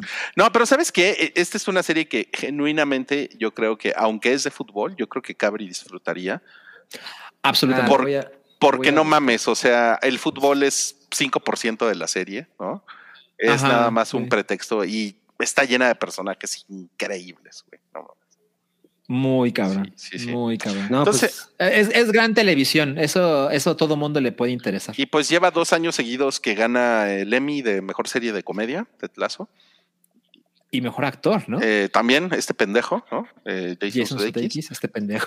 Y bueno, eh, no, no nos vamos a, a detener más aquí porque tenemos una reseña completa Sí. de, de Ted Lasso, eh, porque Santiago eh, ya vio y ya tiene ahí episodios de la, de la tercera temporada. Entonces, Sí. eh, ahí les dejamos ese, ese código QR, tradicional código QR, para que agarren su telefonito, lo escaneen y se vayan para allá al Hype Ball y vean ahí dire- directito qué es lo que Santiago tiene que decir de este inicio de, de temporada de Tetlazo. Van a ser 10 episodios y va a terminar, ah, nos decía que va a terminar al mismo tiempo que Succession, creo. ¿Sabes? Wow. Creo que son. No, son 12 episodios. 12 episodios. Ah, no, entonces sí. Bueno, sí, entonces sí, justo por eso, ¿no? Porque Succession van a ser 10, creo. Eh, tiene sentido porque Succession empieza en dos semanas, Ted Lasso ya volvió, sí. Ok, pero no va a ser el mismo día. no. No, No Succession es de dominguito. Ajá. Y Ted Lasso, pues supongo que de De viernes. Dominguirri, por favor. De de Dominguirri. Sí, sí, sí. Exacto. Bueno, aquí les, aquí les vamos a, a guardar tantito este, este Bien. código QR. Y ahora vamos a pasar a otro estreno de la semana, que también es una reseña. Se trata de una serie que se llama El Clímax del Millón. La historia No, de. Pornhub es un, es un documentalito de Netflix que me parece que dura como hora y media. Sí, dura hora y media. Ah, Don bueno. Cabri ya la vio y ya nos va a y si quieren saber más, googleen Pornhub. pero, pero, eh, pero en modo privado, para que no se metan en problemas. Y no, y no en su trabajo. A ver, Cabri, ¿qué tal? Pues eh, sí, es un documental muy pequeño de una hora y media que pueden encontrar en Netflix y es más que la historia de Pornhub, es... Eh, hay, muy hay muy poco de eso, pero realmente hay como todo un tema de, toda la, de todas las demandas que empezó a sufrir Pornhub y cómo se convirtió en, el, como en la, en la pieza clave de la guerra contra la pornografía, eh, pues precisamente por todo el tema de que es muy difícil controlar el pinche contenido que la gente sube a una red como esta, ¿no? Y Pornhub siendo tan, tan popular, pero además eh, valiéndose de una, de un tipo de, de, de anuncios en los que se presentaban como una red muy amigable. O sea, estamos de acuerdo que Pornhub, por ejemplo, no es, no es como ex videos o ex hamster que se sienten como más eh, cutres, ¿no? Como de alguna manera más, más eh, sórdido, Sucios. Sino Vamos a ahora. Ah, sí, me encanta la palabra cutre. Sino Pornhub es más como una marca seria, una marca bien establecida, que incluso tenían anuncios en Times Square. O sea, tenían mercancía y todo. Ajá, tenían merchandising. y, eh, de- o sea, Sí. de, de alguna manera es como, es, eso les da una validez en, en la mente de la, de la, pues de la, de la cultura colectiva, ¿no? Pero, ah, pues a través de una serie de investigaciones, de, de unos artículos que se publicaron, por ejemplo, en el, en el Washington Post, si no, si no mal recuerdo, pues eh, se, empe- se empezó a, deducir que en Pornhub realmente había muchísima, muchísimo tipo de, material pornográfico ilegal, ya saben, cosas que involucraban menores de edad, prostitución e incluso eh, violaciones. Entonces, eso, em- em- eso empezó pues como a, a- a dañarlos y hay toda esta visión de cómo realmente el mal manejo de los dueños de, de la, de la red afecta a los creadores de contenido, a los, a los performers. A la gente buena. Eh, pues más bien a los performers, porque son las personas que... Una, una cosa que me pareció interesante que plantea el documental es, eh, bueno, que plantean una de las personas a las que entrevistan, eh, eh, es que dicen, güey, tú cuando ya te dedicas a esto, es muy difícil que después te puedas dedicar a alguna otra cosa, ¿no? O sea, vamos, muy pocas personas han logrado hacer, eh, sa- salir de esto de, como ilesas, ¿no? O sea, por ejemplo, Sasha Gray, que ahora ya Claro. es streamer, es una gran excepción. Ajá, exacto, pero, pero realmente hay la gente que se mete a esto, pues ya va a ser difícil que después puede, se metan de abogados, yo qué sé, ¿no? Entonces, cuando les cortas la, a, tra- a través de las demandas que recibe esta, eh, al- alguien- algo, una empresa como Pornhub, les cortas el suministro de ganancias, pues, ingresos. sus ingresos, pues ellos se quedan completamente eh, Desprotegidos. desprotegidos, ¿no? Y entonces estos güeyes simplemente no hacen nada para proteger a todos los creadores de contenido cuando realmente es, es a través de ellos que pues ganan un chingo, ¿no? Y por un lado eh, tienen eso, por otro lado es obvio que una red con esas características es muy difícil de controlar la cantidad de contenido que, un- que, que miles de millones de personas suben Y entonces el esfuerzo que le dedican a, la, ¿cómo se llama? Pues a la discriminación, digamos, de contenido, a, co- a como, a como tratar de descubrir si hay contenido ilegal, es muy poca, a diferencia, por ejemplo, de otras redes como Facebook, ¿no? Que en, en el documental, por ejemplo, mencionan que Facebook tenía como 15 mil personas revisando los, el, el contenido y Pornhub tenía 30, ¿no? Wow. Entonces, pues ese tipo de... No ajá, Sería interesantísimo conocer esas 30 personas. Sí, a, a- a una de ellas la, la- la entrevistan. Entonces Mm. es, o sea, está, eh, no creo que sea algo como que no sepamos de alguna manera, pero en el caso de Pornhub es, es cabrón porque pues sí tenemos esta percepción de que tienen ellos como un- una, una manera muy cabrona de manejar sus datos porque... Porque, just- porque justamente la empresa que, que, que son los güeyes que crearon Pornhub se dedican a la- al análisis de datos, ¿no? Que, Mm. eh, o sea, ese es como su fuerte. Entonces, realmente debería, deberían tener como una, una estructura muy sólida para poder en- entender cómo chingados llegan a ellos todas estas cosas que, pues sí, acaban perjudicando a muchísima gente. Ah, ¿qué tal te pone aquí Félix Gastelum? El dato duro. El dato duro. Pero, por ejemplo, recordemos que Pornhub tiene seis, una de las cosas que los hacen tan populares, bueno, para mí sobre todo, porque yo no lo, yo no lo uso mucho, curiosamente, a mí sí me gusta más Xvideos. Pero una cosa, El el, cutre. el, juicio, yo soy bien cutre. No mames, súper naquito. Pero una cosa que sí me gusta mucho son nuestros anal- análisis que ellos van subiendo a, a Insights cada mes. Tienen, o sea, por ejemplo, ¿cuáles son los análisis de las búsquedas de, de Halloween? ¿no? ¿O ¿Cuáles Sí. son los análisis de la- del Super Bowl en, en cuanto a, en cuanto a pornografía? Entonces, eso me parece muy interesante porque es un vistazo muy chingón a, la, a esta parte de la cultura general, que realmente es el consumo de pornografía, que es lo que la, muchísima gente consume a través de Internet y que te puede decir más o menos dónde está parada la cultura de diferentes maneras. Entonces, Y su lado exacto, oscuro, sí. ¿no? O sea, es, como el- el- el- es como meterte a, ver el basurero de la gente. eh, Como cuando descubres que hay en México tanta gente de pornografía trans. por Claro, ejemplo, ¿no? O, no, en, en México como lo, la, la categoría cabrón es MILF. O sea, México está muy enamorado de las Oye, Cabri, pero tú dirías, como dice Foras, que este documental es un análisis. Es un análisis, sí. Eh, además lo, lo dirige una mujer que se llama Susan Quien ha trabajado con Morgan Spurlock. Eh, Con el que come hamburguesas. Con el come hamburguesas, exacto, con el monstruo come hamburguesas. Eh, no, me, no me pareció tan chingón como yo creo que lo, lo- lo están vendiendo. O sea, creo que pudo haber sido más, eh, pues como más polémico. Realmente las- lo- lo que plantea está como muy por, muy por la superficie, pero las entrevistas con algunas de, la, de, de los actores pornos, en, porno, entre ellos Wolf Hudson, ¿no? que, a quien, con quien yo anduve ahí para arriba y para abajo en, cuando, cuando vino Stoya. Eh, est- están chingonas porque la perspectiva de los creadores de contenido, de los, de los performers, pues es interesante, sobre todo en la época de OnlyFans, eh, ¿no? Sí. Que, que, que pues OnlyFans ya ahorita es un, es el, digamos, como la red en la que ellos más ganan como, como trabajadores sexuales. Claro. Eh, entonces, creo que, creo que esa es la parte que está interesante de, de- de abordar y por la cual es importante ver el, bueno, no importante, sino, sino está cagado ver el Está documental. interesante. Está interesante. Ajá, o sea, es como esta parte de, güey, si te interesa como todo el análisis de, de datos y, la, y, y- y lo que al final la, la gente consume de, de, la- de pornografía, que es alguien que, que es algo que de alguna manera todo el mundo quiere ocultar, ¿no? O sea, no, no, no le gusta mucho a la gente hablar de su consumo de ese tipo de, de contenidos pues está padre ver cuál es la otra, la otra cara de la moneda y hasta dónde puede o no llegar la irresponsabilidad de una empresa que son ganan miles de millones, ¿no? Simplemente a través de contenido que ellos no hacen. O sea, eso está cabrón. Es, es- es como, es- es- es- eh, ahora sí que tú eres el producto, ¿no? Pero Facebook es igual. O sea, o sea, No, eso o sea, totalmente, totalmente, pero aquí el pedo es, la, es que el tipo de material que ellos manejan. Claro. Sí, o sea, aquí le meten el pito a la gente. Eh, oye, Cabri, pero tú crees, como dice George Rock and Roll, que podrían tener una promoción eh, el 31 de octubre que se llamara el Halloween? Seguramente. El jálate win, ¿no? Jálate y, y gana. Jalo me win.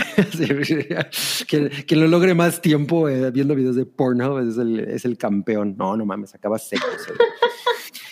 Eh, pues eso, o sea, no me, no me parece esencial. Creo que en efecto hay otros, hay otros documentales eh, sobre la pornografía que son mucho más interesantes, pero, este, pero esta parte del, de eh, que esta empresa es muy importante en, en esa categoría, pues ah, está cagada, está cagada. ¿Cuánto Una hora y media. Ok. Ah, Entonces creo que Cabri sí recomienda que vean el clímax del millón, la historia de Pornhub. Sí, en, in- Eh. en inglés se llama The Money Shot, The Pornhub Story. véanlo con sus papás. Véanlo Sí. con sus papás. No, no lo vean con- porque, porque sí hay, sí hay algunas cosas medianamente explícitas. ¿eh? Vean, vea- véanla con, con su tía panista.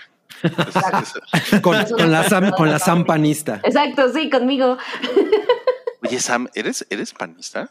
Pues según Twitter. Según el chat. Según Twitter. ok. ¿Saben qué? Es culpa de que sigo a Felipe Calderón en Twitter. Según yo ya lo dejé de seguir. Yo lo, yo lo bloqueé. Como la policía. Sí, Sigues no. alborolas. sí, sí. bueno, ok, nos, nos- nos vamos a mover a otro estreno de esta semana que siento que este viene muy diluido. Se Uf. llama Sh- Aquí faltó Mario. Shazam, la furia de los dioses. Pues, imagínate, está tan diluido que Mario dijo, no, yo ya me voy porque yo no, yo no quiero hablar de estas chingaderas. ¿Sabe- ¿Sabes qué está cagado? Que hay preventa, bueno, hubo preventa de Shazam y yo Sí. pues, Órale. pensé, ¿por qué? No siento como Pues que porque es una película realmente de superhéroes y tradicionalmente jalan. pues jalan. Pero de Ant-Man estoy segura de que no hubo preventa. Sí, No, sí, hubo, ¿eh? sí hubo. Ay, Sí, no. sí hubo. De hecho, yo creo que. Cinépolis ahora hace muchas más preventas. Ah, bueno, no, ¿sabes qué? Bueno, puede ser. Yo tengo como Cinemex de referencia y no hubo preventa. Ah, ok, ok, ok. Ah. Pues puede ser. Miren, a mí me gustó mucho la primera Shazam. Realmente la, la ul- la última parte, la- ya la pelea así grande, me pareció que, es, que fue un era un poco cansada. Pero todo lo demás me gustó bastante, me, me divertí un chingo y sí tengo ganas de ver esta. Además sale Helen Mirren, ¿no? Sale Helen. Mirren, Eh, ajá, Lucy Liu. ajá, Lucy Liu, Lucy Liu, Lucy como en la Liu. canción. Lucy Liu. Pero pues Lucy sí, o sea, tampoco es algo que, que no puedo dormir por estar pensando en ir a verla. O sea, la verdad es Sí. que eso no me pasa. Y, y- y de hecho, como ya lo dijimos, yo estoy convencido de que el estreno grande de la semana es El Oso Claro, Intoxicado. claro. Sí, sí, sí. Sí, o sea, digo, ya veré esta y podré decidir cuál, era- cuál es más eh, interesante, pero yo a Oso Intoxicado le di cuatro estrellas. Nah, dudo mucho que se puedan comparar.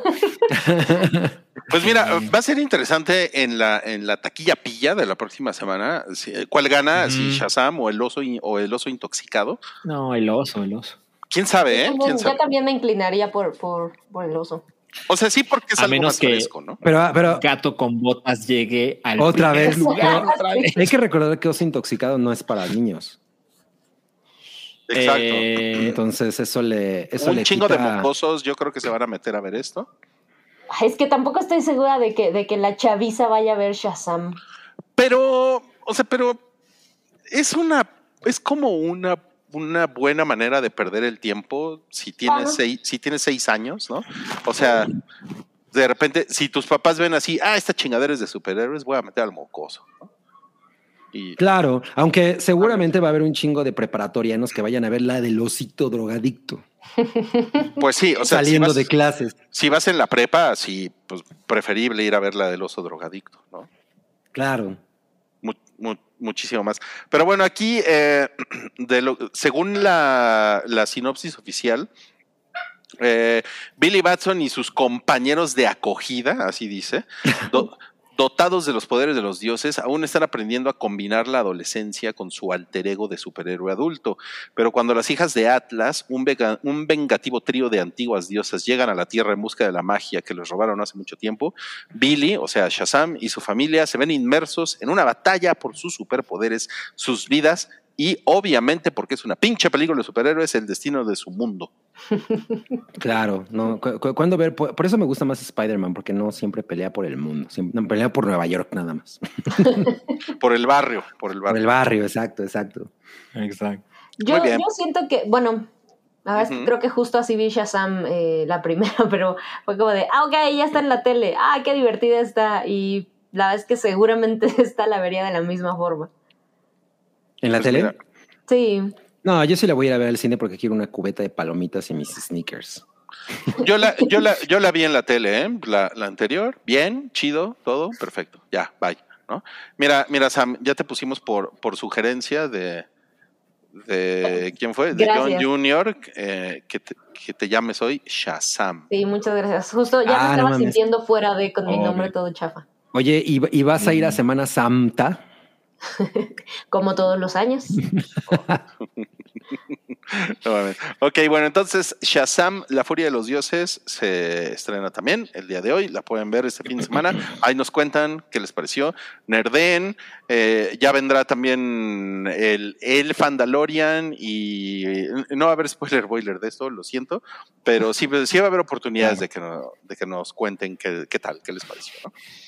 Y pues Pero va, a haber, aquí- pero va a haber spoiler boiler de que viva México. No, no, gracias. Tenemos más estrenos de la semana, pero estos los, los juntamos acá. ¿no? Eh, se estrena un, un documental de YouTube con, con David Letterman. Sí, Eh, que se llama A Sort of Homecoming. Eh, es, digo, no es como que realmente me llame mucho la atención, pero lo dirige un güey que se, eh, que se llama ay, Morgan Neville y es el director de Roadrunner, el documental de Anthony Bourdain. Ah, Mm. Supongo que eso, ese documental está chingón, entonces supongo que eso tiene alguna validez, pero además los eh, Larry, digo Larry The Edge y Bono invitaron a, al David Letterman a, a Dublín a, a este, pues como a este conciertillo, ¿no? En el que al parecer como que cambian algo en sus canciones y, y- y es una especie de, de show acústico. Bueno, sí, además yo dije, creo que incorrectamente que es un documental de YouTube, es, No. es más bien un documental de Bono y Edge, que son el cantante y el guitarrista de, De YouTube. Y nos pone por acá Jorge Jasso, digo Joaquín Jorge Luna, que mañana sale el nuevo disco de YouTube. Es correcto. Ah, sí es cierto. Ah, Pero sí, justo la, la idea del. Yo, ya las que probablemente sí le entre al documentalito, porque la idea me llama un poquito más la atención, que es como. Sin que lo digan, ¿ves? sabemos que YouTube ya está bien pinche ahorita, entonces regresemos a las raíces. Y esta cosa es, pues nada más justo son como, como Bono y Edge, que son pues, en realidad como las figuras más conocidas de, de YouTube. Este, y entonces regresan justo a sus raíces, al pueblo, y vamos a hacer esta música que es, no están ni nuestro bajista ni nuestro baterista, entonces es una cosa como íntima. Nah, creo que como yo, yo les diría que como fan de YouTube es, ya estamos en las últimas, entonces a lo mejor como despedida está, está cagado porque qué triste lo que hemos visto de YouTube en los últimos años. Es una, es una cosa pinche porque eh, si lo comparas con los Rolling Stones, o sea, los, los pinches Rolling Stones todavía, todavía hicieron discos cagados, ¿no? O sea, divertidos, se ve, se veía que seguían echando desmadre. ¿Cuál fue, el, ¿Cuál fue el último disco divertido de los Rolling Stones? Según You Voro Lounge. Mm, eh, Tiene un chingo ese disco. Ajá, es de O los sea, 90. Tiene como, como del es como de fines de los 95. 90, ¿no? Ajá, sí. Sí, sí, sí, sí. De ahí Pero- para acá no, no recuerdo ninguno chingón. Pero no mames, o sea, ahí estás hablando ya como de casi 40 años de carrera, ¿no? Ajá, exacto. Claro. Pues yo tenía como 50 Ujú. años de carrera. Bono y el borde, no, son Bono y, y la orilla. ¿no? Pone la orilla, claro. ahorita. Ah. ¿Seguro- ¿Tú crees que Edge le quite las orillas al pan, bimbo? Al contrario, él es el que se las come. Solo se come la orilla. Exacto. Le dice a su esposa, acuérdate, mi- mis orillas las tienes ahí. Y cuando, y, y cuando llama a, a Dominos, dice, tráigame la que tiene orilla de queso. Y cuando vas en la calle, la policía te dice, oríllese a la orilla. y este güey, por eso me encanta venir a México. Bueno, eh, también se estrena en, en Star Plus. Es, un, es una película con dientitos, Keira Knightley. El- Dientitos. Hace mucho que no salía dientitos en este Sí, podcast. hace mucho no escuchaba eso. El estrangulador de Basta. Sabes, vi el tráiler y se ve bien. O sea, se ve Me, como me una- recordó una mucho a producción. Zodiac. Ándale. Eh, eh, sí, claramente Zodiac es el estándar. Bueno, no es el estándar, no para nada. Es como la Ajá, meca claro. ¿no? de esta clase de películas. Pero, pero creo que lo hace bien. Eh, como que es una buena mezcla de periodismo y de. O sea, evidentemente es de historia de un asesino serial, pero contada de, la, de parte de los periodistas que están buscando a esta persona. Y creo que, creo que eso está, está bien. Y además es una película de época porque eso sucede en los 60. Y creo que tiene una buena producción. Ujú. Eh, en el trailer me dio la sensación de que tiene buenas actuaciones. Y me dio un poco de tristeza que esta clase de cosas pues, para muchos ojos es, no, ya directo streaming, ¿no? No hay que perder el tiempo con hacer esto para, para cine. Y bueno, pues ni modo, eh, es el mundo en el que vivimos, pero pues, creo que sí la voy a ver. Se ve bien. Ah, chido. Pues sí, Pero sí no, le, no, le, no le tengas tan- tanta mala leche al streaming, Salchi. lo de es hoy. que ya sabes. ah, O sea, o sea, sí, pero yo soy, todavía soy el necio que prefiere. ir Eres el romántico. Ah, y- a ver cuánto. Puedo, puedo estar muy de acuerdo con que se diluyen muchísimo muchas historias porque se van directo a, a streaming. No importa si es Star o, o- o si es Disney. Es como de, ah, pues, ¿para qué la vemos, no? Ahí luego si me platican si está chida o si la Ajá. recomienda Stephen King. Pero mira, creo que lo que se diluye es la conversación. Eh, Sí. Muy probablemente, pero no necesariamente se tiene que diluir su experiencia. A lo mejor ustedes se, se, sirven un platón de Doritos Nachos ¿no? y, una, y una cervecita y se la pasan muy chingón con el estrangulador de voz. Puede ser. Puede ser. Con puede el ser, estrangulador de. Scranton. El estrangula- De Scranton. Esa sí la vería. Bien ahí. E- está. Eso es como de los Simpson, ¿no? Es de The Office. Ah, ok. No, Son mis dos Casi mismo. más o menos. es- sí, sí, sí. Ya ven que son, son referencias que me cuesta trabajo entenderle. Son Bueno, de rango, Sí. sí.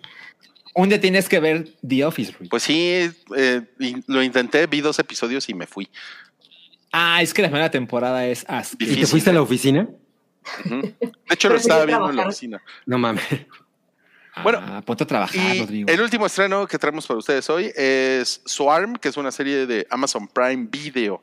Que se, Sí. se ve padre el, tro- el- el avance. O sea, a mí me, me llamó la atención. Es básicamente sobre, es como Stan, ¿no?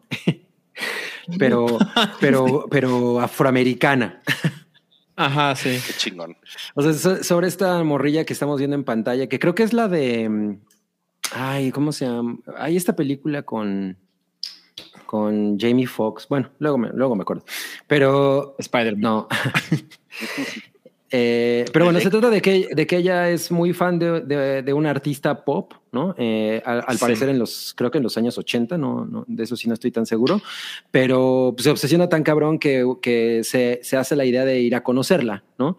Y realmente, eh, pues esta morra se, se vuelve, por lo que pinta el tráiler, como una asesina o una criminal muy, muy culerilla con tal de llegar a, a- a ver a su, a su superestrella, ¿no? O sea, así como Mark David Chapman.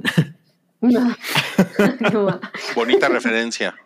Ah, Sí, bello. pero pues, se ve interesante, o sea, la verdad es que el, el, el tráiler me, me pareció bueno. Lo que sí es que sí se me hace más como para una película que para una serie. Yo pensé. Ahora la mismo. produce Donald Glover, eh, pues es, eh, que es Childish Gambino. Sí. Y pues eso puede, o sea, puede, puede darle un plus ahí que está interesante. Pues sí, Sí. suena, suena bien, ¿no? Suena Le, bien. le mete su talento a cosas interesantes, no necesariamente Ajá, exacto. redituables, pero Sí, sí, sí, sí. Bueno, ¿cómo se llama esta chingadera que hizo con, con Rihanna? Mm, El medio tiempo del Super Bowl. no, no, no mames. Bueno, no importa, es una cosa que hicieron para Amazon. No me acuerdo. No me Ah, acuerdo. puta, claro, claro, que no, no la vi. Guava Island. Sí, Ah. que yo le tenía muchas ganas, pero decían que es terrible. No, no mames. No, no, no. Guava Island, sí, claro. Guava Island. Ok, bueno, y además como pues creo, creo que es un tema muy contemporáneo el de los stands. Ajá. Entonces creo que pues igual y vale la pena que le, que le echen un ojo a Swarm, que se estrena también mañana. Es una serie en Amazon Prime Video. Ok. Y Bien. con eso hemos llegado al spam de esta semana. Eh, ¿Cuál es el spam de esta semana? Es comentarles que el Fandalorian eh, ya está en, en Apple Podcast y está en Spotify. Eh, si lo escuchan en Apple Podcast, lo van a escuchar en, en formato de audio y si lo escuchan en Spotify, también lo van a poder ver en video en Spotify. Es, a- a- ahora sí es, es nuestro primer podcast de Pikey Network que está en Spotify en video. Eh, tiene Mm. algunos problemitas porque la plataforma Spotify todavía no está muy chida. Spotify, ya, arregla esas mamadas, pero pero bueno, lo estamos, lo estamos intentando por ahí. Entonces eh, ya se pueden, ya se pueden suscribir en cualquiera de los dos feeds. eh, además de que obviamente lo pueden encontrar por acá en YouTube. Y nos falta la taquilla pilla, que No mames. no sé quién la presenta. Presentada la por la campamocha mocha. La campamocha. mo- Pues esta No pinche loca china que está aquí. este, Oye, este está muy sorprendente, ¿no? Eh, la verdad es que no tanto, ¿eh? A ver, explícame, Salchi, No. porque, porque me. Mira, mira, yo, yo con, con pena les digo que no he visto más de Demon Slayer. Vi la primera temporada la porque quería ver la película en el cine. Y no mames, o sea, se los he dicho una y otra vez y se los vuelvo a decir. No tienen idea de la cabronada que es Demon Slayer. Particularmente la película, la primera película. No mames, o sea, claramente pues estaba puro fan, ¿no? Obvio, pero, pero genuinamente es un pinche peliculón de lágrimas, o sea, pasan cosas que dices, verga, o sea, me siento fatal, ¿no? Y, y en 2020 fue la película más taquillera en todo el mundo. Evidentemente, 2020 fue un año culero para la taquilla, pero hizo 500 millones de dólares. 500 millones de dólares en un mundo donde los cines estaban cerrados. Es la primera y única vez que una película no hollywoodense es la película más taquillera en el mundo durante un año. Y ya sabes, con esas cosas de como esta visión occidental del mundo, incluso en los Oscars estaba así como, no, es que fue Top Gun Maverick la película que hizo que la gente volviera al cine. No, la verdad es que fue Demon Slayer. Entonces, cuando se anunció la preventa de esta cosa, de la segunda película, eh, yo desafortunadamente no he visto la temporada 2 y lo que sucede con Demon Slayer es que es primero la temporada del anime, luego una película y la película digamos que es la conclusión de la temporada y da el inicio a la siguiente temporada. Entonces, yo tuve que ver la primera temporada y luego vi la película. Y luego no he visto la temporada 2 y sé que la película 2 es la conclusión del segundo arco del anime y el inicio de la temporada 3. Entonces, por eso tiene sentido que no haya visto la película, ¿no? Eh, francamente, no creo que me dé tiempo de ver Demon Slayer temporada 2 para ver esta cosa en el cine, pero tengo muchas ganas. Y, y está la, la conmoción, y justo me quedé pensando en lo, que, en lo que dijeron hace un momento de, bueno, pero es que las películas clasificación R pues tienen sus limitaciones, lo cual es obvio. La primera Demon Slayer es clasificación R. No. La segunda Demon Slayer es clasificación R. En México le pusieron clasificación B. Ah, No sé por qué. Pero tomando en cuenta que, o sea, uno se puede ir con la finta de, bueno, pues es que son dibujitos y unos niños y demás. La verdad es que son, son historias bastante violentas y bastante gore, pero no como otra clase de gore anime, sino que, pues en un principio este niño tiene que, que es Tanjiro, el protagonista, él tiene que matar demonios y la intención es salvar a su hermana de una, como, su hermana se convirtió en un demonio. Y el primer episodio, lo que da origen a toda la historia, es que la familia de estos dos niños es masacrada, ¿sabes? Y se ven los cuerpos inertes y sanguerío. Pero, pero igual algo, algo hace la gente que no le causa tanta conmoción ver esto, ¿no? Este- esa clase de violencia. Pero no diría que me sorprende que esto sea la película más taquillera de la. Bueno, ya, semana. ya nos que dijeron me que no, es, sorprende un que no es película, ¿no? Bueno, no, eh, o sea, más bien di- dicen que son los dos pi- episodios de la. Son los últimos dos capítulos de la segunda temporada más el primero de la. Pero me imagino que en formato película. Claro. o sea, me- Sí, y que bueno, y para, taquilla y, pilla. y- y para efectos de la, de la taquilla, o sea, le- se, Claro. se empaqueta, ¿no? Se, se Sí. pone en cines y le puso una verguiza Scream que a mí, o sea, a mí sí me sorprendió, obviamente, pero yo no estoy en contacto con las monas chinas tampoco. ¿no? Sí. A mí lo que me sorprende es que el número uno hizo prácticamente el doble que la segunda. posición. Está cabrón. Eso sí está cabrón. Pero además. ¿sabes qué? Yo creo que habla mucho. No sé, no sé tú qué opinas, Cabri, pero yo creo que habla mucho de que Scream i- igual y ya perdió como mucho mollo. ¿no? Tracción. Yo creo que siempre ha sido de ser. nicho. O sea, no me parece que sea algo que fácilmente llegues al cine y digas, ay, ¿cuál hay? O sea, creo que mucha parte de, ese, de esa gente que va al cine como para ver lo que le está recomendando el cine, la amiga o lo que sea, no vas a ver Scream. O sea, es algo que si no has visto las otras anteriores, te vale madres Scream. Yo creo que más bien habla como de qué fans ponen más arriba a sus cosas que les gustan y el anime le gana al terror. Pu-. Puede ser, o sea, al- creo que aquí hay una comunidad que, le- que de anime muy cabrona y además obvio ver este tipo de cosas en una sala de cine Claro. con la experiencia comunitaria de nuevo, porque eso me parece muy válido y, to- y, y- y la gente que disfruta todo eso le encanta ir en comunidad, no mames, es un... o sea, es una cosa muy, muy atractiva. Yo creo que eso tiene, Sí. tiene como mucho valor, ¿no? Yo creo que Scream hubiera hecho más dinero si estuviéramos en octubre. Totalmente, ¿En, totalmente. en qué estamos? Puede ser, puede ser. Sí. Por favor, cómprenle un, un calendario acá. Eh, es que para mí todos los días son Halloween. No, em, Oye, güey, porque además se, se peleó el segundo lugar con Creed. O sea, Creed le ganó por poquito, Sí. güey. O sea, 35 millones Scream y Creed 3, 33. la Sí, neta, esta, ¿no? o sea, sí, tiene, tiene- es, in- es interesante eso. O sea, como que ya no tiene la- esa franquicia, el jale que a lo mejor tuvo antes. Sí. O a lo mejor la gente ya no quería ver la película en la que sale Neve Campbell, en la que no sale Neve Campbell, perdón. Lo dudo, ¿eh? Sin mi Sidney no quiero nada. Y, y tampoco eh, Jenna Ortega ten- tuvo el jale que, que, un- que uno pensaría. Mira, buen, buen, buen comentario de Santiago. Dice, el boleto también era más caro, por eso más recaudación. La pusieron en, en salas 4DX, Mm. aún más caro. Ah, o sea, sí. si, si vemos los asistentes, eh, Demon Slayer tuvo 681 mil y Scream tuvo 517 mil. Sí, no es tanta la diferencia. No es tanta la diferencia, pero pues sí le metieron un vergazo de dinero, ¿no? Sí. Ah, claro. Ajá. Sí le metieron es- una estabeada en la espalda. Que, que- que eso es lo que importa en este mundo. Pero también importa que el gato con bota. Pues ahí sigue, Mira, Lo que me parece interesante es que sí creo que ya podemos decir que este fue el estreno donde se puso el último clavito para Marvel, ¿no? O sea, es- a- hace unos años pudimos haber visto durante un mes la película de Marvel en los primeros tres, cuatro Claro. lugares y a todo el mundo le valió Ant-Man. Yo creo que esta película sí, sí. Pero, pero pues muchos animales, ¿no? En, en la taquilla pilla. A hormigas, ballenas, gatos, Gatos. conejos, Dinosaurios. dinosaurios. sí. Esos boxeadores No mames. que de- se agarran a golpes como animales. Academia de Conejos se ve de. Sí, no, se ve. Pero es que es justo lo, lo que les digo, es como de mete al mocoso a que se entretenga hora y media. Claro, claro. O sea, es como, es como llevarla a la guardería. Puta, mejor lo lleva seis veces a ver gato con botas. ¿no? Sí.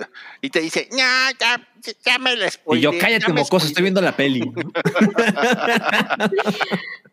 Ok, ok, bueno, vamos a nuestra otra reseña, cosas que vimos en la semana, y le pedimos al gatito de los rayos láser que venga a hacer su aparición. ah, sí.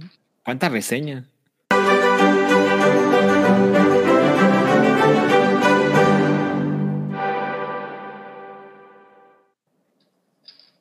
La siguiente película es Eo el burrito, que yo creo que le debieron de haber puesto Eo el burrito.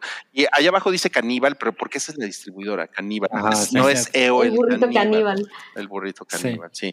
Y aquí eh, nos van a platicar Cabri y Salchi, y Sí. creo que es bueno que empiece a platicar Salchi. Sí, claro.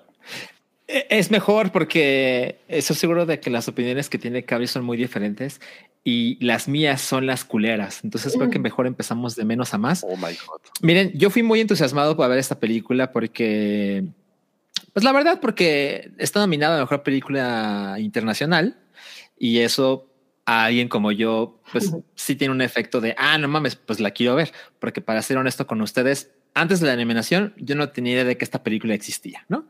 Evidentemente se empezó a correr la voz y vi el tráiler, vi reseñas, particularmente de algunos críticos con los que yo muchas veces coincido y la ponían como pinche peliculón, ¿no? Entonces, pues no lo dudé ni, ni tantito. Fui el día del estreno a ver, bueno, no, el viernes estreno a ver EO. Y para ser honesto, eh, no les voy a contar toda la historia, pero no llegué en, en, en el mejor ánimo. Uh, ¿Ok? Pero dije, no, no, no, no importa, me la va a pasar poca madre con esta película, ¿no? Y empezó a pasar el tiempo y dije, madre, si esta cosa no lo está logrando conmigo, sentía que las escenas estaban como apenas conectadas entre sí y dije, no, sé paciente, no, sé paciente. Y de repente se acabó la película. no. y dije, verga, no mames, o sea, eh, eh, para mí no es usual pasármela de una manera tan extraña en, en el cine. Eh, nunca conecté con la película y realmente quedé muy, muy, muy decepcionado. Y fui con Verónica y a Verónica sí le gustó. Eh, tampoco le puso así las cinco estrellas, las cuatro estrellas que todo el mundo le pone, pero yo le puse 2.5 de 5. O sea, de verdad considero que es una historia muy, o sea, bueno, yo no tengo problema con las historias extrañas, se los juro, pero, pero de verdad creo que era un montón de escenas donde las cosas estaban como, ¿qué tiene que ver esto con lo que pasó hace siete minutos? hay una escena, por ejemplo, Cabri, cuando, cuando digamos que conoce el final de la escena del tráiler, Ajá, ajá. que dije, ah, chinga, ¿no? ¿Cómo? O sea, ¿por qué? ¿Qué, qué- qué es esto? ¿Qué significa? Eso me gustó. Mosalchi dijo, me aburro. La verdad es que no estaba aburrido. Eh, yo realmente no entendía cómo una escena tenía que ver con la anterior. Y les juro, de repente la película se acabó, se prendieron las luces y dije, wow, no es usual que yo esté tan desacuerdo con Hola. la maravilla que pone la crítica. Vean, 96%. Sí. Entonces, estoy muy interesado en lo que tenga que decir Cabri porque yo no la pasé bien. Verga. Uh, Ah, no, pues yo, mira, yo de alguna manera coincido contigo. A mí, lo, a mí, a mí lo que me pare, lo que me pasó es que me gustó mucho visualmente eh, y esa y, y todo eso me jaló. Eh, hay muchas secuencias que me parecieron muy bonitas, o sea, como que ta- como como el uso del lenguaje cinematográfico aquí está padre, pero en efecto Uh, la manera en la que me la vendieron, que era, que era esta historia como muy dolorosa del viaje del burro, que eh, la, Sí. la historia es, es este burrito Eo, o Io, eh, lo liberan de un circo y pues la... El Partido Ajá, Verde. Exacto, y la, y la historia es como pues recorre eh, Europa, ¿no? Recorre, recorre em, no recuerdo si... Ay, güey, se me acaba de ir donde está en... Polonia. Ah, claro, está en, Po- en- en Polonia. em, y pues son como las aventuras y la gente que se va encontrando eh, como- mientras el burrito pues anda echando, eh, anda caminando por el mundo, ¿no? Como Forrest Gump. Pero la manera en la que, en la que me la habían contado, pues se, se- oía como algo mm, muy cruel, como muy, muy, o sea, como que eso era lo que todo el mundo me decía, no, güey, te, te, te, te- la vas a pasar muy culero porque pobre burrito sufre y todo. Y yo siento que realmente no hay, eh, o sea, no existe. Obviamente sabes la- qué cosas le pasan, porque sí le pasan cosas, pero Sí. la manera, el estilo de la película no, no es para nada gráfico, ¿no? O sea, no, son, es más, es más bien como interpretativo. Eh, entonces, pues asumes que pasan cosas, pero no las ves, ¿no? O sea, lo cual, pues me imagino que para mucha gente es más, este, eh, pues, pues te los, los, los puede tranquilizar más, pero no es una película divertida ni, ni, ni siquiera me atrevería a decir que es entretenida. Diría que es muy bonita, se ve muy bonita. eh, y, y, pues sí, las historias no me parecieron tan interesantes, ¿no? oye, pero tú le pusiste yo- tres y media, ¿no? Porque me gustó mucho la fotografía y la ah, la música Entiendo. está maravillosa. O sea, la verdad es que sí, mi experiencia en el cine es, es muy eh, es muy bonita de ver, pero en pero en efecto yo tampoco conecté con ella. O sea, no no Mm. sufrí al burrito ni lo ni ni siquiera me encariñé con él. Yo tampoco, yo tampoco. Y, y francamente me parece muy curioso que haya tantos críticos diciendo no, no mames, pinche peliculón, sí. tienes que ver esto. Sí, exacto, exacto. O sea, me me sentí como cuando vas a ver una película de esas que ponen en la IMAX, en la IMAX del papalote, ¿no? O sea, que Ah. vas y dices, ay, se ve de huevos. De y- National Geographic. Ajá, o sea, la- la- la- el tema sensorial está muy chingón, pero Sí. igual me pasó que se acabó y Ajá. Así yo me quedé pensando, ¿por eh. qué el director decidió que aquí se acaba esa ajá, ajá, ajá, ajá. Dije, ah, bueno, sí, sí, sí me duraron mis palomitas lo que tenía que durar. Yo creo que es una curiosidad la película. O sea, tampoco les digo que no la vean. De hecho, difícilmente yo digo no, no la veas porque de verdad tiene que ser una pinche mierda para tal cosa. Pero, pero yo me quedo con eso. Ah, es una curiosidad, ¿no? Y siento que si, si llegan de esa manera, no- digamos que no al cine, pero pues cuando está en movie, ¿no? Mm. eh, denle una oportunidad. Son como 90, 100 minutos. Ajá. Pero, pero sí, definitivamente eh, sí me hizo cortocircuito que haya tanta gente que la ponga como una obra maestra. Uy, yo también he visto Y- mucho eso, ¿eh? Yo, Sí, yo, yo no estoy de acuerdo. O sea, yo- en, en- en cuanto al rating que estamos viendo, por ejemplo, ahorita en pantalla, yo estoy más de acuerdo con la audiencia que con la crítica. O sea, yo, yo no conecté con la película de- en- en- para nada. No conecté con el burrito como personaje, por ejemplo. Como Está- persona. muy, muy cabrón. O sea, Ajá, o- principal. To- Totalmente, ¿no? O sea, me gustó y está bonito y, y- y hay unas, hay uno, pues como personas que, que conoce que me pareció interesante su vida, ¿no? O sea, por ejemplo, ahí de pronto conoce unos güeyes que juegan fútbol, soccer, y eso estuvo Sí. muy cagado, ¿no? O sea, ah, no Sí, mames, qué chingón sí. está esto. Pero, eh, e incluso la manera en la que acaba esa, ese fragmento en especial me parece muy, es, es mi, fue mi favorito. eh, También el mío. y, pero pues de ahí fuera, la verdad es que me voy a olvidar de ella muy rápidamente. Hola. Pero de nuevo, o sea, como experiencia en el cine estuvo, estuvo chido. Además, eh, eh, bueno, tengo que decir una cosa. Fui a verla al Cinemex Casa de Arte. Está súper Ok. descuidado ese cine. ¿eh? Ah, qué triste. me imagino. El baño, uta, olía horrible, güey. No, Ah, pues es, es culpa de la 4T. Disculpa la 4T. obviamente. Pero afortunadamente nada más había dos personas en la sala, lo cual fue, me, me gusta cuando es así. Sí.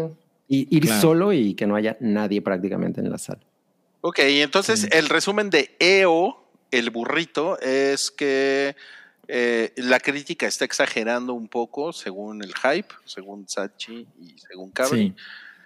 Pero pueden ir a verla y pasársela chido en una de esas, ¿no? Tampoco es una basura abominable. No, sí, no, no, no. O sea, no, no vas a salir odiándola definitivamente. Y, y- y otra cosa que pasa es eso que les digo. Bueno, es que también la, la- la- percepción es muy diferente. O sea, mucha gente me dijo, no, güey, yo, qué difícil fue de ver y yo. "Mm, No. Ajá.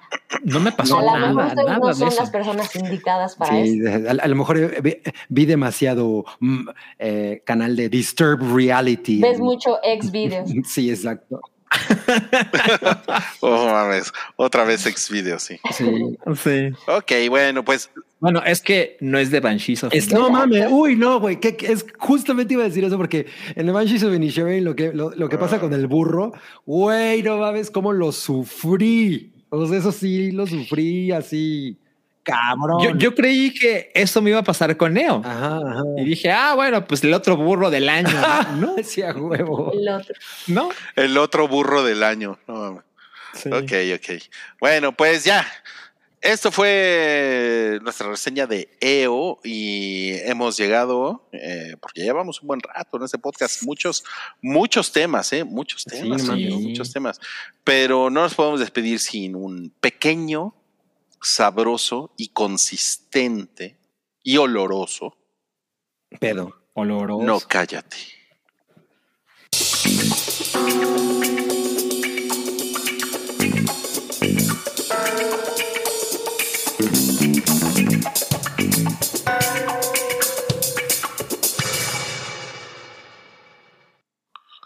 No cállate. Se cayó un fotógrafo, vamos a hablar de la chisma de los Oscar.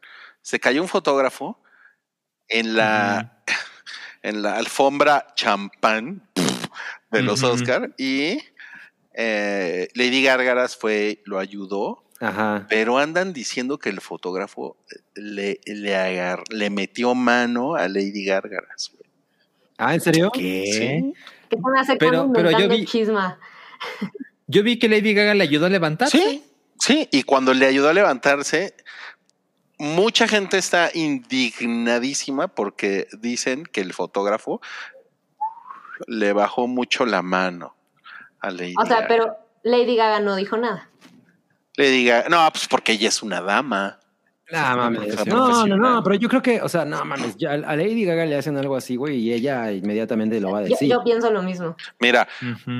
Félix Gastelum dice, el tipo la tocó. Yo, yo de plano no vi eso. O sea, sí vi el video en el que ella como que se lanza a, a levantarlo, pero Ajá, pues lo vi. el ángulo, a lo mejor no, en el, en el ángulo en el que, que vi no, ¿Ya no ven? pasó eso. Que puso cara de what the fuck y se fue. A lo mejor el tipo en, el, en lo que se levantaba y la confusión y lo embarazoso del momento, pues a lo mejor de pronto se le bajó la mano, yo qué sé. ¿Qué te pasa, cabrí? Hay que creerle a las víctimas. Estás gaslighteando. Sí. Pero si Lady Gaga no ha dicho nada, o sea, no. Sí, sí, sí. Estás gaslighteando. Claro. Pues yo, O sea, hay que buscar el yo- video. yo solo me quedé con la idea de ah, Lady Gaga siendo una reinota como acostumbra a ser. O sea, regresó a ayudarle y, y ya. Pero me entero de esta chisma aquí. Mira nada más, pues, pues vean, como Oscar Alonso dice, le tocó. la jalea. Ahora mira, en esta, en esta imagen que te estamos viendo, Lady Gaga tiene el vestido como a la mitad de la nalga. Exacto, por eso se, se aprovechó el señor ese. Y después Carlos Miñón dice, Le agarró la jugosa Venus de Milo. Rui tampoco entiende esas referencias. No mames. No, pero, pero, pero suena eh, kinky. ¿eh? Jugoso. Sí. Y Madame Blanche dice, nah, la gente como siempre es exagerada. Yo me atrevería a decir Oh, lo mismo pues. en el caso de que si Lady Gaga no ha dicho nada o no reaccionó, yo digo que no. Claro, claro. No creo que, no creo que la Lady Gaga sea como de, "Mm, bueno, qué pena, Miren. mejor no digo nada. Les, les pondríamos el video, pero pues no queremos que la policía del copyright nos tumbe este episodio. Entonces mejor búsquenlo ustedes en sus redes sociales. ¿ok? Ok, y luego nos peleamos. Sí, Pues sí, sí, sí. porque yo, yo no vi eso, pero bueno. Bueno, eh, eh, yo nada más quiero comentar aquí que lo de la alfombra de champán me pareció una mamada, güey, así. Me pareció horrible. El color de la alfombra es horrible, güey. Además es bien fácil que se ensucie. Ay, horrible, sí, sí, sí. Bueno, como de salón de fiestas Bueno, ochentero, sí, que dices, sí, no, aquí tenemos. o sea, por, por algo es la alfombra roja, no mames. O sea, sí, pero pues también, bueno, a mí no me parece tan importante, pero pues también creo que es la clase de cosas que buscan cada ceremonia de la primera vez que, ¿no? O por primera vez en tantos años esta tontería es diferente. Entonces, yo no le doy tanta importancia, la verdad. Me da igual. Pues Mira, yo pensé, a yo me pensé que diseñador No, pero sí, pero, pero, pero, pero a Rui sí pareció levantarle ámpula. Tú ni los ves. Ni los vio. No, no, no, yo no los vi, pero cuando dije "Eh, la alfombra de champán, eh, pendejos. O sea, eso fue lo, eso fue lo que pensé. Si hubieran dicho la alfombra marfil, Mira, Rui, la cara que hiciste es la cara del personaje de la Venus de Milo. déjame te digo. ¿Es verdad, Sam? Totalmente. Pero es que, pues es que es cara de viejo cochino. Ajá, sí, sí. Es natural. Exacto. No sé, no sé de qué están hablando. Pero Ay, van a su cara de Rui guapo. no sé, no sé de qué están hablando. Pero, a ver, yo sé que tienen mucho que decir de esto. Michelle, Michelle Yeoh se ganó el Oscar. Se ganó el Oscar en la categoría de primera persona asiática que gana un Oscar. ¿Qué, qué opinan ustedes? Sí. pensé que ibas a decir en, en la categoría de primera actriz. La primera actriz, Michelle Yeoh. Y la Victoria Rufo son los TV novelas. O sea, bien, están contentos. Ya, sabíamos que esto iba a pasar. O sea, No, no, no, sí, pero no, esa no es la pregunta, sino, sino si están bien y están contentos con eso. Pues qué bien por ella. O sea, está bien. Lo que pasa es que yo no creo que sea Ah. la mejor actuación del año, eso es todo. A mí me parece que Kate Blanchett lo hizo por mucho mejor. Eh, em, pero, pero no, o sea, me da gusto por, por Michelle Yeoh y también es parte del el fenómeno detrás de Everything, ¿no? Me da huevo decir Everything, más. ustedes de hablo, ¿no? Yo, yo siento que Everything no es una gran película, pero, pero tiene muchas razones para ser la favorita de mucha Exacto. gente. Y, y creo que es como, es una expresión así como The Little Movie That Cool, ¿no? O sea, la pequeña película que lo logró, Claro. ¿no? Porque en otro año, esta película es, no pasa No, ni la nada. nominan. Hace, hace 50 millones de dólares y nos olvidamos de ella. Yo, la manera en que describo Everything, y lo digo con mucho cariño, es, siento que es como si The Matrix le hubiera hecho Michelle Gondry. Porque, o sea, tiene un chingo de imaginación Sí. y tiene cosas como hechas con las manos, ¿no? Eh, Las manos que de tiene mucho- Las manos salchicha, exacto. Ajá. Este, y siento que tiene mucha creatividad con la cámara y cosas que me encantan, pero siento que no es el, un gran producto. Pero salí de la, de la función y dije, ah, pues bien, ¿no? Pero empecé a ver mucha conversación de no mames, pinche película cabrona. Ah, pues qué bueno, qué bueno, qué bueno que gane una película original, eh, que en otro momento de la vida no hubiera pasado absolutamente nada con ella. Y creo que lo de Michelle es una réplica de lo que hizo la película. Claro, Sí. sí, yo, yo estoy de acuerdo con eso. Y así, así lo siento. O sea, yo también creo que está chingón que se haya llevado el premio. O sea, me parece que es un momento pues, que rara vez íbamos a ver en, cual- en, en- en cualquier otro, en cualquier otra etapa de la entrega del Oscar. Y eso lo hace especial.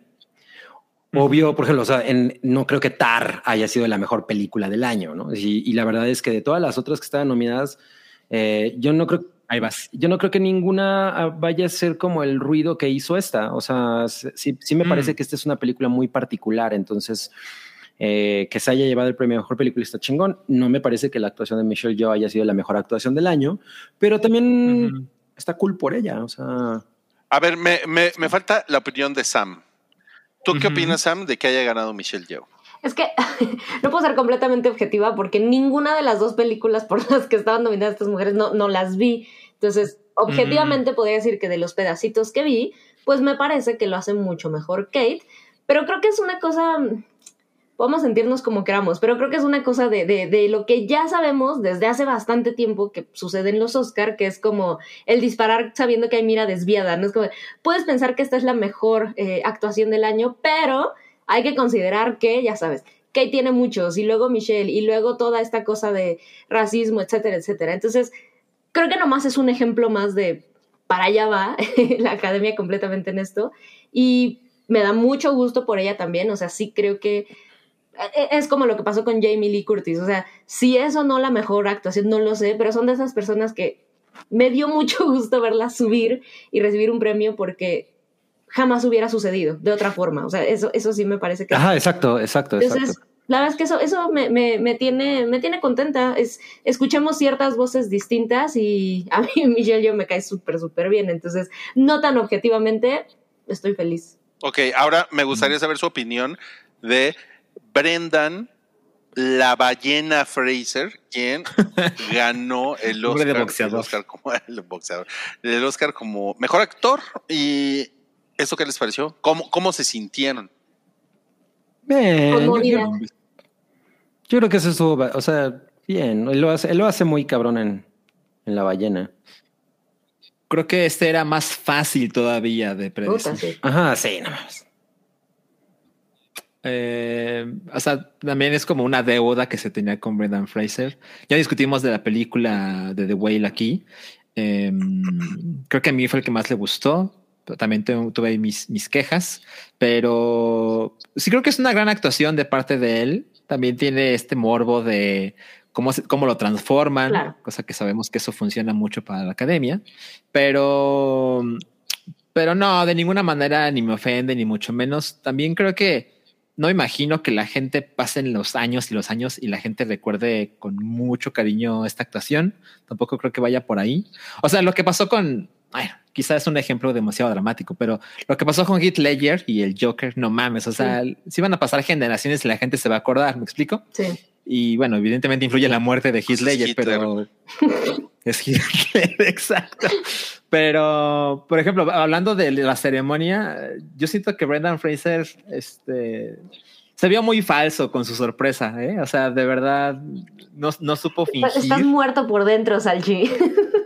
Ah, ¿te parece? Yo- Fíjate, Ajá. bueno, ahorita nos cuentas, pero yo, yo realmente lo vi que trataba de fingir que estaba sorprendido y yo ya estaba así de, "Güey, hace, hace meses que sabes que ibas a estar ahí. Pero bueno, ¿tú qué dices? No, o sea, puede ser que lo supiera o no, pero a mí me parece que es bien genuina la, la pues, como lo emocionado que, que está y, y siento que eso también, voy de, de conspiranoica, pero creo que también es algo que a la academia le convenía mucho, ¿sabes? Es el de, no necesariamente es una minoría que va a dar un consejo, digo, un, un- un mensaje poderosísimo ni nada, es un güey blanco con todo el trasfondo que quieras de minoría o, o cosas horribles que le sucedieron, pero es, es un güey blanco que Sí. eh, viene a subirse y que la gente diga, qué padre, qué bonito, no, no hay política, no hay nada, es un güey súper emocionado recibiendo un premio. Y además creo que viene muy de la mano, o sea, y, y creo que eso es genuino, sí creo que la emoción de él es genuina, supiera o no que se iba a llevar el, el premio, pero sí creo que también es bien orgánica la emoción de, de la gente que dice, no mames, George de la Selva se llevó un Oscar, o sea,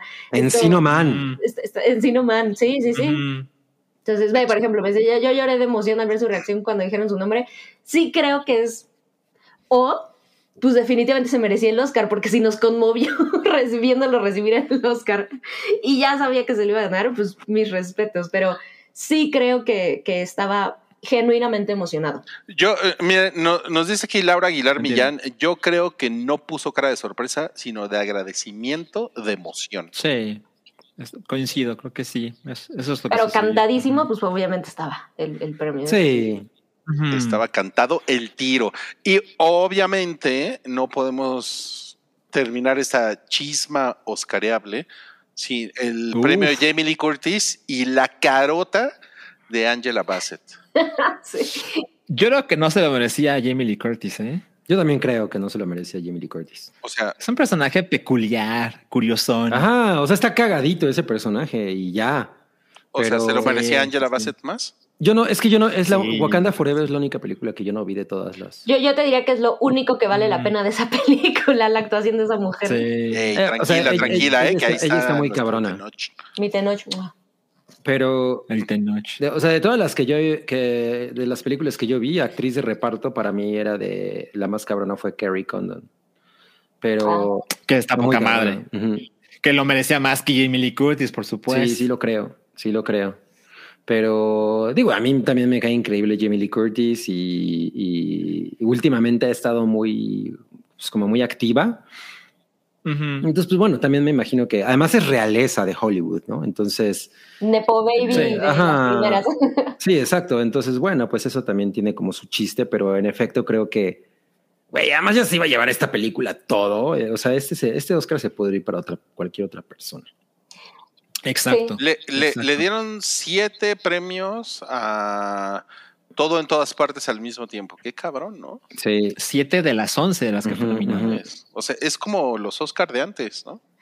Exacto. exacto. Ajá, que te acuerdas que de repente decían, no, es que ahora lo que hacen es que distribuyen los Sí. premios, ¿no? Yo creo que sí se pudieron haber distribuido por lo menos un par de los que se ganó Everything hacia otras películas. Por ejemplo, hubo una muy premiada que no se llevó ninguna. ¿Cuál fue? Ah, Pues Titanic. no, a ver, ¿The Titanic. Fabelmans ganó algo? Ah, no. Bueno, es Que que nada. creo que Nada. nada. ¿Y Banshees? Banshee Bueno, se nada. llevó algo, creo, ¿no? No me, no me- no me acuerdo. Se llevó el corazón de Cabri. Mejor, No, bu- no, mejor se burrito. Se, se llevó guion, no, guion tampoco.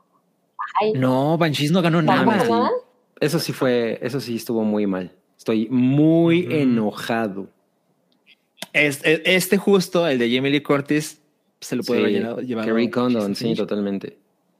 Y bueno, Tar no se ganó nada. No mames, Tar no se ganó nada. nada, no mames. Ándale. No, pues sí, es, es- estuvieron bien polarizados estos Oscar. marica. bien cabrón. Sí, sí, sí. Pero bueno, vámonos ya con nuestro último, último No Cállate del día de hoy, que justamente sucedió hoy. Eh, Robert Smith de, de The Cure puso un tweet todo en mayúsculas, o sea que está gritando.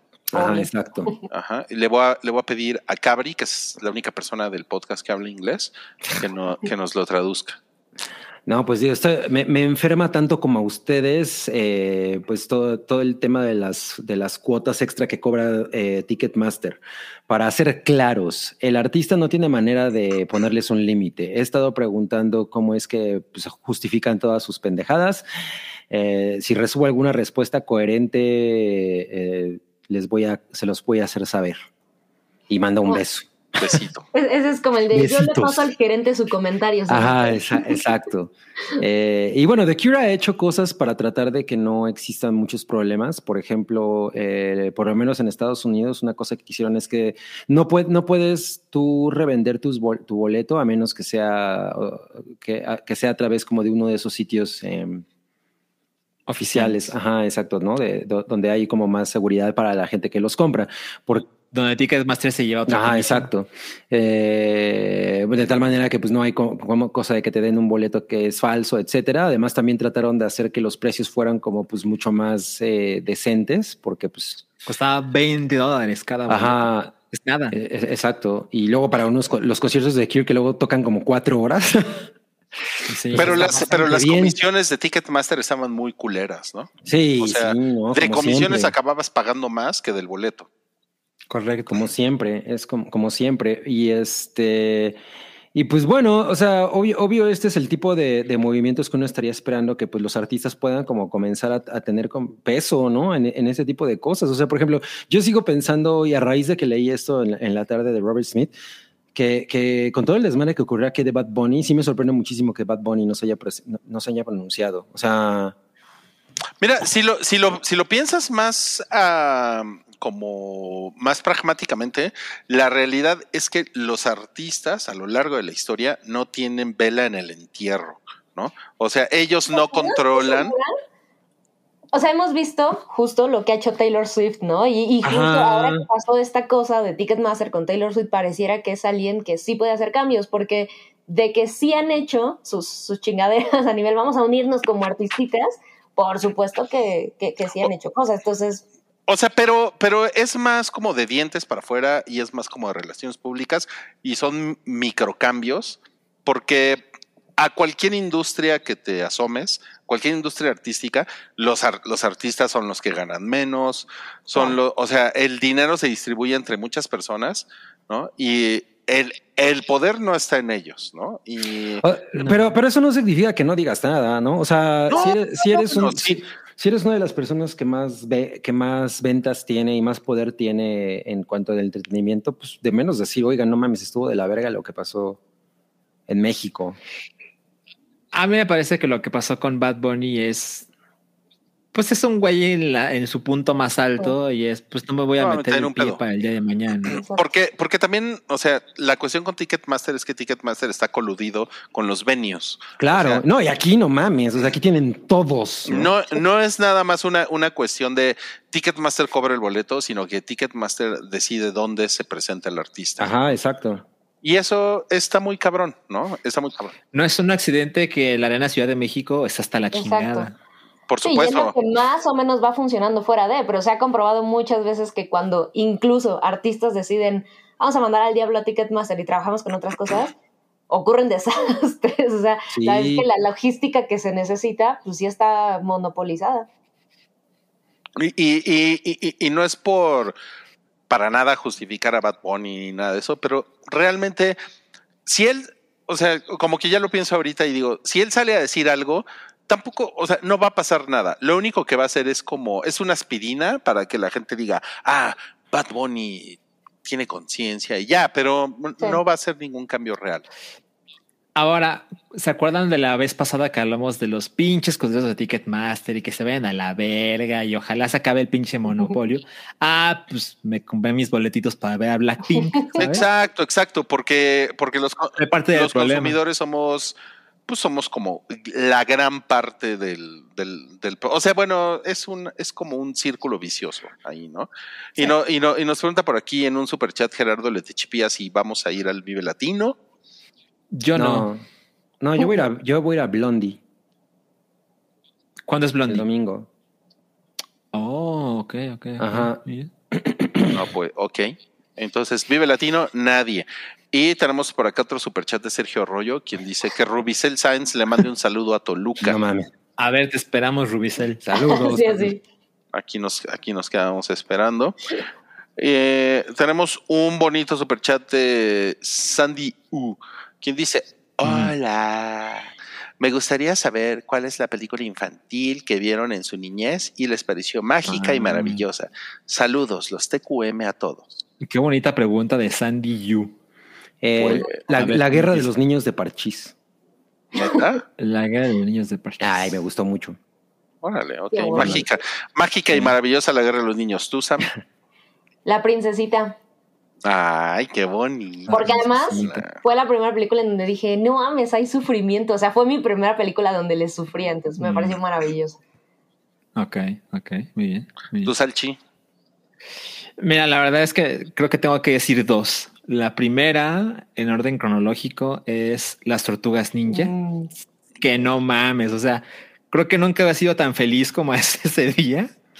Y la otra es Toy Story. Toy Story 1 me parece que es una película que pasan las décadas y funciona poca madre. sí. Bueno, pero si se te rompe el DVD ya no funciona. no, ya no tengo el DVD. qué chingón. Nunca tuve DVD de Toy O Story. Toy Story no. era de VHS. La de Pues Sí, de beta. No, pues si yo, si yo tengo que escoger una, tendría que ser E.T. Porque yo la, yo la vi a los nueve años y sí, y sí salí así de. No, yo también iba a decir E.T., No pero siempre digo no E.T., entonces por eso Siempre dije la guerra de los niños. Ah, está bien. No, bueno, está bien, está bien. Si la guerra de los niños te transmitió mucho, está padre. ¿no? O sea, hubo muchas, o sea, la, la historia sin fin. Sí, No, creo no, que la, no. la- la- la historia sin fin fue muy mágica para ti, ¿no? Ajá, exacto. Ah, pero yo sí, con E.T. sí estaba a mis nueve años que me metí el dedo. Yo sé que no es, no es muy bonito. Pero el dedo de. E.T., Y, y siempre que, siempre Ah, que siempre que Rui habla de E.T., recuerdo los premios Oscar que vio Rui. Exacto. E.T. se va a llevar todo. Y le ganó Gandhi. Ah, Por, por culpa de eso es que no vio los últimos premios Rui. Ya se peleó desde ahí. ya. ¿Para qué los veo? ¿Y ¿Para qué los veo? Sí. Oigan, pero bueno, ya nada más para, para terminar con este tema de Ticketmaster, le preguntamos a Dali cómo, cómo sería eh, El mundo sin Ticketmaster. un retrato de Ticketmaster como un villano malvado, como salido de una pesadilla. Ok. ajá. Y esto es lo que hizo Dali.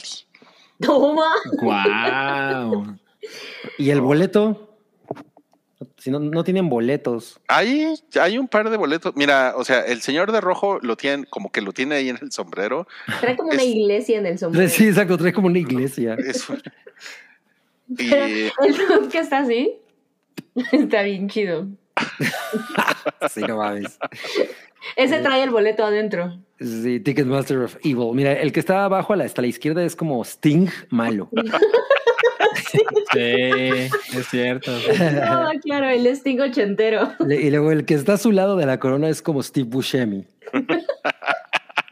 pero con la, con la corona de la Estatua de la Libertad. Ajá, exacto. Sí, o de Joffrey de Game of Thrones. Y está muy enojado porque su boleto era falso. Ajá. Y, y Ah, por- sí. No, porque su voto es real, pero no lo dejaron entrar. Sí, claro. Yo, va. el de arriba. Y, y- y parece- acá está Jack Black, ¿no? ¿Cómo? Está Jack Black abajo. Pero Sí. como, pero como mezclado con Beast de los, Ajá, de mezclado con- ¿no? Ajá, sí, sí, sí. No, no, ma, qué, qué terror. De verdad está, está, está terrorífico. Pero los prefiero mil veces que lidiar con Ticketmaster. Yo Sí, no. conseguí boletitos para Depeche. Maldito Ticketmaster. Oh, que vi que fue un desmadre hoy, ¿eh? Pero hay chingos de fechas, ¿tampoco alcanzaste así? Ah, no, o sea, de la última vez. Lo, lo intenté la- las primeras compras y, y no pude. Mm, El Babadook. ¿Qué tal? El verde es Lovecraft, nos pusieron ahí.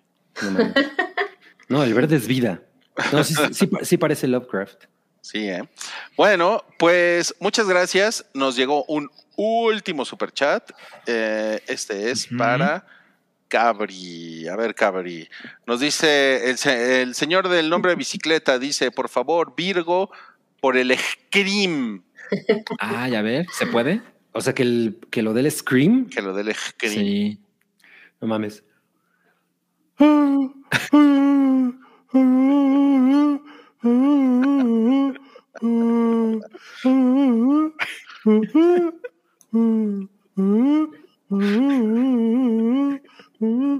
Ah, ya hace la misma mamada.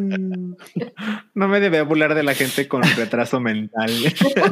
No tiene retraso mental, lo que pasa es que no se Es le mueve la boca. O sea, está así. o sea, pero sí. No puede hacer nada, nada más puede hacer. No puede más que desearte mucho, mucho amor. Ajá, exacto. Ok, ok, ok. Mira, Iván López nos dejó otro. Otro Sí, este. nos dejó por acá otro- que dice: otro. Carísimo el Vive Ladino. ¿Ah, sí? Carísimo el Vive Ladino 23. Gracias por existir los TQM. No, pues Iván, aviéntenle un plátano a, a Escamilla. ¿Cómo se llama ese güey? Ri- Ricardo Escamilla. Ah, Franco Escamilla. Ricardo. Franco, Ricardo Franco, Escamilla. Franco, Franco Escamilla. Bueno, pues muchas gracias. Eh, creo, creo que no, creo que no dejaron. Rubicel no, no puso nunca, ¿eh? No, no dijo debe nada. su- Pero ¿sabes qué? Pero Se lo vamos no a recordar en el próximo podcast para que, para que ponga, pues sí, pues no, no se vale, ¿no? O sea, Que no se haga güey. Toluca te lo, te lo está pidiendo. Y ahora sí, ya con esto nos despedimos, amigos. No sin antes recordarles que pues se suscriban a esa horrible red social que es Twitter.